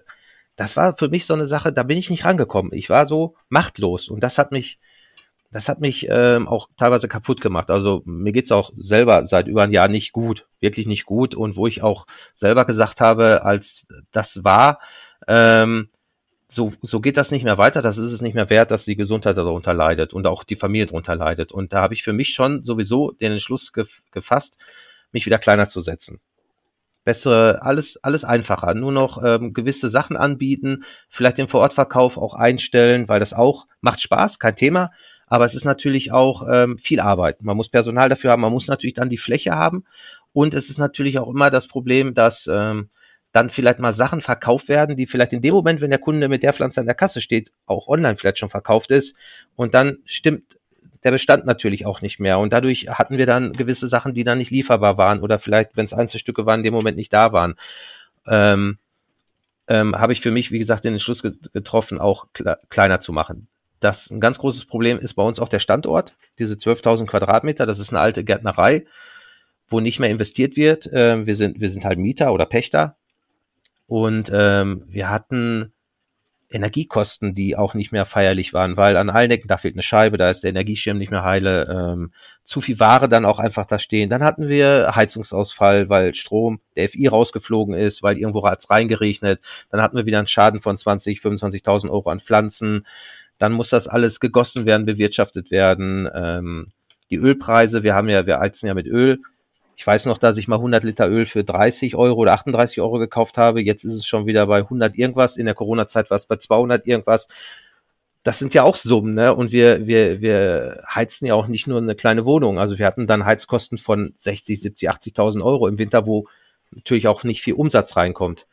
Und ähm, mein Plan B oder, oder mein, mein Plan für die Zukunft war sowieso, ähm, sich gesund zu schrumpfen, alles wieder kleiner zu machen, alles wieder ein bisschen familiärer, ein bisschen schöner. Ich möchte auch weg von den ganzen Plastikfolie und so. Ich würde Pflanzen gerne nur mit Papier einpacken.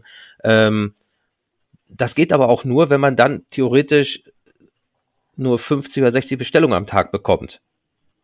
Die ähm, aber natürlich nicht für 65 Mitarbeiter ausreichen würden, jetzt vom Umsatz her. Also ein Konzept gibt es, definitiv, aber dieses Konzept, ähm, mir ist die Zeit weggelaufen. Irgendwann sitzen dann natürlich auch Lieferanten und alle anderen im Nacken und ähm, ich hatte keine Möglichkeit mehr, dieses Konzept umzusetzen. Die Insolvenz, wann habt ihr die Insolvenz angemeldet? Ich bin, wir sind noch im Urlaub gewesen im Juli. Und ich habe vor meinem Urlaub bin ich ähm, schon mit Bauchschmerzen in den Urlaub gefahren. Also es war schon mit Panikattacken und äh, wirklich Atemnot und solche Sachen war ich dann im Urlaub. Das waren so Vorahnungen. Also da wusste ich schon irgendwie geht's nicht gut. In, äh, also die Richtung, in der wir uns bewegen, ist nicht gut. Hab in der Zeit schon einen Termin mit unserem Anwalt gemacht und wollte mich einfach beraten lassen, was es für Möglichkeiten gibt. Es gibt ja auch äh, eine Insolvenz in Eigenregie und solche Geschichten. Mhm. Ähm, machen ja ganz viele mit diesen Schutzschirmverfahren. Und als wir im Urlaub waren, haben wir dann gleichzeitig von unserer Vermieterin noch die Kündigung bekommen für das Objekt. Das hat mir natürlich so ein bisschen die Füße dann auch weggezogen. Und ähm, das war natürlich dann auch alles Urlaubszeit, äh, alle waren auch weg. Und als wir aus dem Urlaub wiedergekommen sind, ähm, hatte ich den Termin bei unserem Anwalt, habe alles durchgesprochen und er hatte mir halt nahegelegt, diesen Schritt zu gehen. Und dass es auch eigentlich für, äh, für eine äh, Insolvenz in Eigenregie schon zu spät ist. Die Gegebenheiten sind nicht mehr gewesen. Und er sagte, ich sollte das jetzt, diesen Schritt gehen, bevor man sich da irgendwo ähm, auch in, in gewissen Bereichen bewegt, wo man sich vielleicht strafbar macht. Hm. Aber wir haben die ganze Zeit immer, auch mit den Unternehmensberater, wir haben ja immer nach Lösungen gesucht und wir haben auch äh, Konzepte gehabt und alles mögliche. Also ich habe das nicht einfach so laufen lassen. Nur irgendwann ist die Zeit einfach weggelaufen und dann mussten wir den Insolvenzantrag stellen.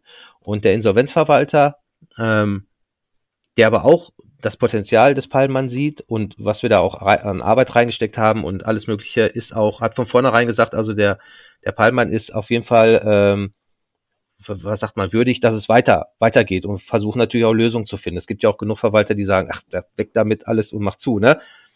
Also wir sind auch immer noch dabei, ähm, einen Käufer zu finden oder einen Investor zu finden oder ähm, gewisse Sachen auszulagern. Ähm, also da sind wir auf der Suche, definitiv. Ähm, hm, jetzt habe ich, glaube ich, den Faden verloren. Ja, ganz wichtig, kurz. ganz wichtig ist natürlich, wenn jetzt die Leute, die uns auch jetzt zuhören, die den Palmer kennen, aber die in den Vergangen, in der Vergangenheit ja auch deutlich unzufrieden waren. Ja. Und ich habe gerade noch mal den Trust-Pilot hier aufgerufen. Du hast echt äh, äh, jetzt selbst noch aus den letzten 18 Stunden vor zwei Tagen die letzten Bewertungen, Lieferzeit wurde nicht eingehalten, sehr enttäuschend. Ja. Das heißt, du hast ja. da so ne extrem negative ähm, Bewertungen. Wie kommt man denn da raus? Also du, du musst ja, eigentlich musst du, du musst ja einen richtigen Turn machen, dass die Leute auch wieder positive Bewertungen schreiben. Also sonst, sonst ja. äh, ist das ja schwierig. Ne? Das spricht sich natürlich auch rum, auch gerade bei den Leuten, die die Pflanzen äh, lieben und Pflanzen haben wollen und auch in der Szene so sind und sich auch vielleicht jetzt nicht nur eine Palme kaufen, sondern auch eine, mhm. etwas eine Rarität. Also du musst letztlich musst du wieder ein, ein, ein, auch positiv nach außen kommen. Ne? Wie, wie, wie geht ja. das? Also mein Ziel war, ähm, wir hingen ja auch, ähm, wir hatten ja auch, als wir dann Insolvenz angemeldet haben, dann auch den Verwalter bekommen haben, da gab es so einen Stichtag, diesen 21.8., was wir ja auch dann bei Facebook und bei uns auf der Seite ähm, kommuniziert haben. Ähm, alles, was davor ist, habe ich halt kein, kein, keine Handhabe mehr. Also ich, ich darf es nicht mehr. Also alles, was davor ist, gehört eigentlich zur Insolvenzmasse. Ich habe aber selber schon ja auch den Vorschlag gemacht, ähm, haltet dann eure Bestellung fest oder die Leute, die storniert haben, aber ihr Geld noch nicht zurückbekommen haben, weil ich es nicht zurücküberweisen darf, ähm, dass sie doch die, die Stornierung wieder, wieder äh, rückgängig machen und ähm, sich was anderes dafür aussuchen oder dann zum Beispiel, wenn sie nichts finden, sich das im Kundenkonto gut schreiben, damit das Geld nicht weg ist. Das war jetzt eine Idee von mir. Ähm, was ich nicht hätte machen müssen, ne? weil alles, was jetzt natürlich noch ähm, verschickt wird, ähm, kostet uns ja da doppelt Geld, in Anführungsstrichen, also aus Sicht des Insolvenzverwalters. Aber ähm, das war mir halt wichtig, dass die Leute da in irgendeiner Weise noch irgendwo ihre Ware oder wenigstens den Betrag dann irgendwie bekommen.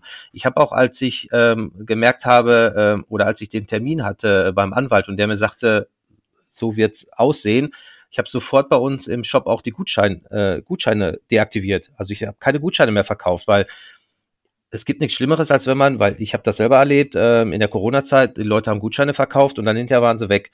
Irgendwo, weil dann die Firma zugemacht hat. Ähm, das wollte ich halt, weil ich ja nicht weiß, wo die Reise hingeht. Ich mhm. wollte keine Gutscheine verkaufen, wo die Leute dann hinterher sagen, ja super, jetzt gibt's den Laden aber nicht mehr. Und Gutscheinwerte sind dann halt weg.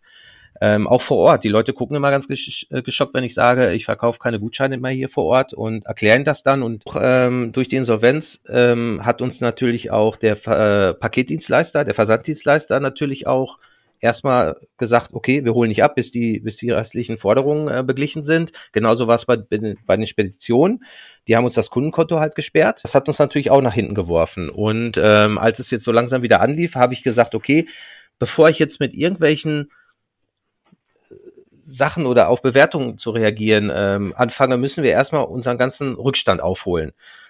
Den haben wir jetzt aufgeholt, was jetzt, äh, wir sind jetzt äh, tagesaktuell mit unserem Versand. Ähm, das Einzige, was noch ein Problem ist, wir hatten in der Vergangenheit ganz oft, ähm, dass Ware nicht da war, weil Bestände nicht stimmten, speziell äh, bei äh, Zimmerpflanzen wollten das dann nachliefern, konnten es aber nicht nachliefern, weil natürlich auch ähm, viele Gärtner uns nicht mehr beliefern wollten oder das auch erstmal regeln wollten mit dem Verwalter, wie das jetzt alles weitergeht. Dadurch kam es zu Verzögerung.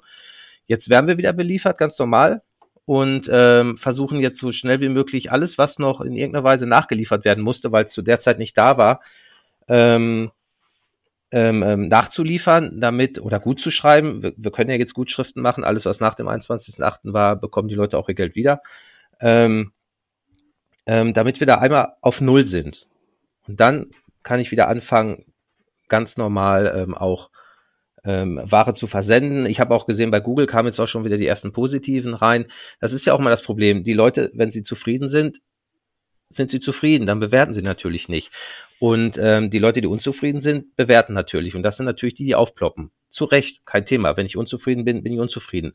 Ich habe es aber allerdings immer so gemacht, dass ich erst das Gespräch dann mit der Firma suche, bevor ich jetzt was äh, bewerte. Habe aber auch in Bewertung gesehen, dass ähm, gewisse Sachen wohl nicht beantwortet wurden oder Anfragen per Mail. Ja, das ist es ist äh, auch schwierig. Ähm, also ich weiß, wo die Probleme sind. Ich weiß auch, ähm, was schiefgelaufen ist. Ähm, ich habe auch meine Konsequenzen daraus gezogen, aber gewisse, gewisse Sachen habe ich hier in der Vergangenheit es geht ja gar nicht. Kein Geschäftsführer kann sich um alles kümmern. Es gibt Abteilungen, worum sich gekümmert mhm. werden muss. Und den Leuten vertraut man dann, dass sich drum gekümmert wird. Und ähm, da sind gewisse Sachen nicht ordentlich gelaufen. Da sind Mails verschwunden, da sind einfach Sachen gelöscht worden, nicht beantwortet worden. Das ähm, bekomme ich natürlich jetzt alles so mit, weil jetzt habe ich auch ein bisschen Zeit, mich um gewisse Sachen zu kümmern. Auch ich werde das, ich mache das auch so, dass ich ähm, mir jede Bewertung angucke und auch erstmal natürlich, soweit es geht, wenn wir rauskriegen, ähm, welcher Kunde das ist, welche Bestellung das ist, was da schiefgelaufen ist. Ich habe das in der Corona-Zeit zum Beispiel, wenn wir eine negative Bewertung bekommen haben, habe ich die Leute wirklich angeschrieben oder angerufen und habe mich dafür entschuldigt, dass es so gelaufen ist und dass das mit Sicherheit auch nicht unser unser unser äh, Standard. Äh, ja, mit Sicherheit nicht. Ne? Und ähm, das ärgert mich ja selber äh, wenn da Sachen schieflaufen, vor allem wenn sie vermeidbar sind. Es gibt immer Sachen, die man nicht vermeiden kann. Das Paket kann kaputt an ankommen, weil irgendwie ein anderes Paket draufgefallen ist. Aber es ist ja wichtig, dass die Leute auch wissen, dass wir es nicht so kaputt verschickt haben. Also das ist ja heile rausgegangen. Und ähm, das versuche ich jetzt in der nächsten Zeit, versuche ich die ganzen Sachen jetzt auch aufzuarbeiten. Aber da muss ich auch wirklich Ruhe für haben. Und im Moment ist es wirklich so, dass so jeden Tag was mhm. Neues passiert bei uns. Dann ist ein Mitarbeiter einfach nicht mehr gekommen. Dann, ähm, ich meine, klar, es ist eine schwierige Situation. Wir versuchen natürlich auch, oder der Verwalter versucht natürlich auch, die Mitarbeiter alle mitzunehmen oder dass die Leute auch ihren mhm. Job haben. Und wir, wir haben ja auch wirklich ein Team. Wir haben auch ähm, Mitarbeiter, die sind über zehn Jahre bei uns. Und ähm, die möchte ich natürlich auch äh, weiter beschäftigen oder schützen. Und ähm, aber es sind halt Situationen, ähm, da wird ein Krankenschein eingereicht und äh, vorher wurde aber schon der Schreibtisch aufgeräumt. Da weiß man schon immer, ob derjenige nochmal wiederkommt oder nicht. Und ähm, die Sachen bleiben halt dann alle liegen. Und ähm, also es ist so ein bisschen die die Kontrolle, die du die du verloren hast, äh, auch über, weil weil ihr da weil du, weil du Leuten vertraut hast, die, die dann ihren Job nicht so gemacht haben, wie du dir das vorgestellt hast, oder? Ich habe die Kontrolle abgegeben, ja. das war, glaube ich, ein großer Fehler oder bis zu einem bestimmten Punkt ähm, oder vielleicht zu viel abgegeben, was aber in gewissen Situationen einfach auch alles gar nicht anders möglich gewesen wäre. Speziell Corona, das, das wusste man ja alles nicht. Und äh, Tag hat nur 24 Stunden, ne? Und ähm, ich und meine Frau haben, haben schon mal locht bis zum geht nicht mehr, aber es, es ist halt, es kann kein einzelner Mensch 600 Mails am Tag ja. beantworten. Das funktioniert ja. nicht. Das geht nicht. Und dann bleiben Sachen auf der Strecke, was, was Kacke ist. Definitiv. Und deswegen, das möchte ich nicht mehr. Also mache ich das wieder klein, so dass ich wieder die Übersicht habe, so wie ich das machen möchte, dass ich ähm, Leute habe, die ähm, dann auch nicht überarbeitet sind ähm, oder total gestresst ist oder Überstunden. Wir haben, wir haben ähm, in der Gärtnerei Leute, die haben 300 Überstunden. Das kommt ja nicht von ungefähr. Mhm. Und alles, das funktioniert ja nicht. Man macht sich auch kaputt. Ja. Irgendwann. Und irgendwann macht es auch keinen Spaß mehr. Und es soll ja Spaß machen. Und es es hat doch immer Spaß gemacht und wir hatten auch vor Ort immer viel Spaß. Ich bin ja jetzt auch eigentlich eher der, der lockere Chef. Ich lasse auch den Chef mit Sicherheit nicht raushängen oder ich mag es auch nicht, wenn man den raushängen lässt. Deswegen habe ich ja schon gesagt, ich habe mich auch nie als Chef äh, zu erkennen gegeben, wenn ich da rumgeflitzt bin, sondern immer so als Kunde oder sonst irgendwie was. Und ähm, ähm, das muss ja auch Spaß machen. Man soll ja auch gerne zur Arbeit gehen. Aber ich glaube, dass jetzt so auch in der wirtschaftlichen Situation, so wie das alles so läuft, ich meine, uns hat's jetzt erwischt. Ähm, es wird noch andere erwischen, definitiv. Und es hat doch schon vorher andere erwischt, auch, auch große Unternehmen. Es ist, ich, klar, ich suche die Schuld bei mir, definitiv. Ich habe mit Sicherheit auch Schuld, weil es zu groß geworden ist und ich Kontrolle aus der Hand gegeben habe. Aber der Verwalter sagte auch, ähm, das soll ich mal schön sein lassen, weil guck, was gerade los ist auf dem Markt. Wie viele Firmen, die es seit 100 Jahren gibt, die äh, in die Knie gehen und ähm, von vielen weiß man vielleicht gar nichts. Oder ähm, das kommt alles noch. Also es, es sind ganz viele ähm, Faktoren jetzt gerade, mhm. die so auf einen gekommen sind. Ukraine definitiv ein Thema gewesen, Energiepreise, Unsicherheit, dann, ähm, dann kam Heizungsgesetz oder so. Die Leute, die, die, dann, dann, dann merkt man auch, dass so eine panaschierte Monster ein Luxusartikel ist, ne? Den braucht man dann nicht unbedingt. Ja.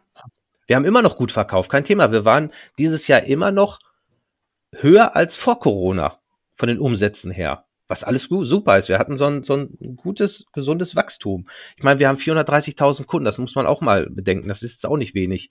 Ähm, aber der Kostenapparat, der hat uns dann eingeholt.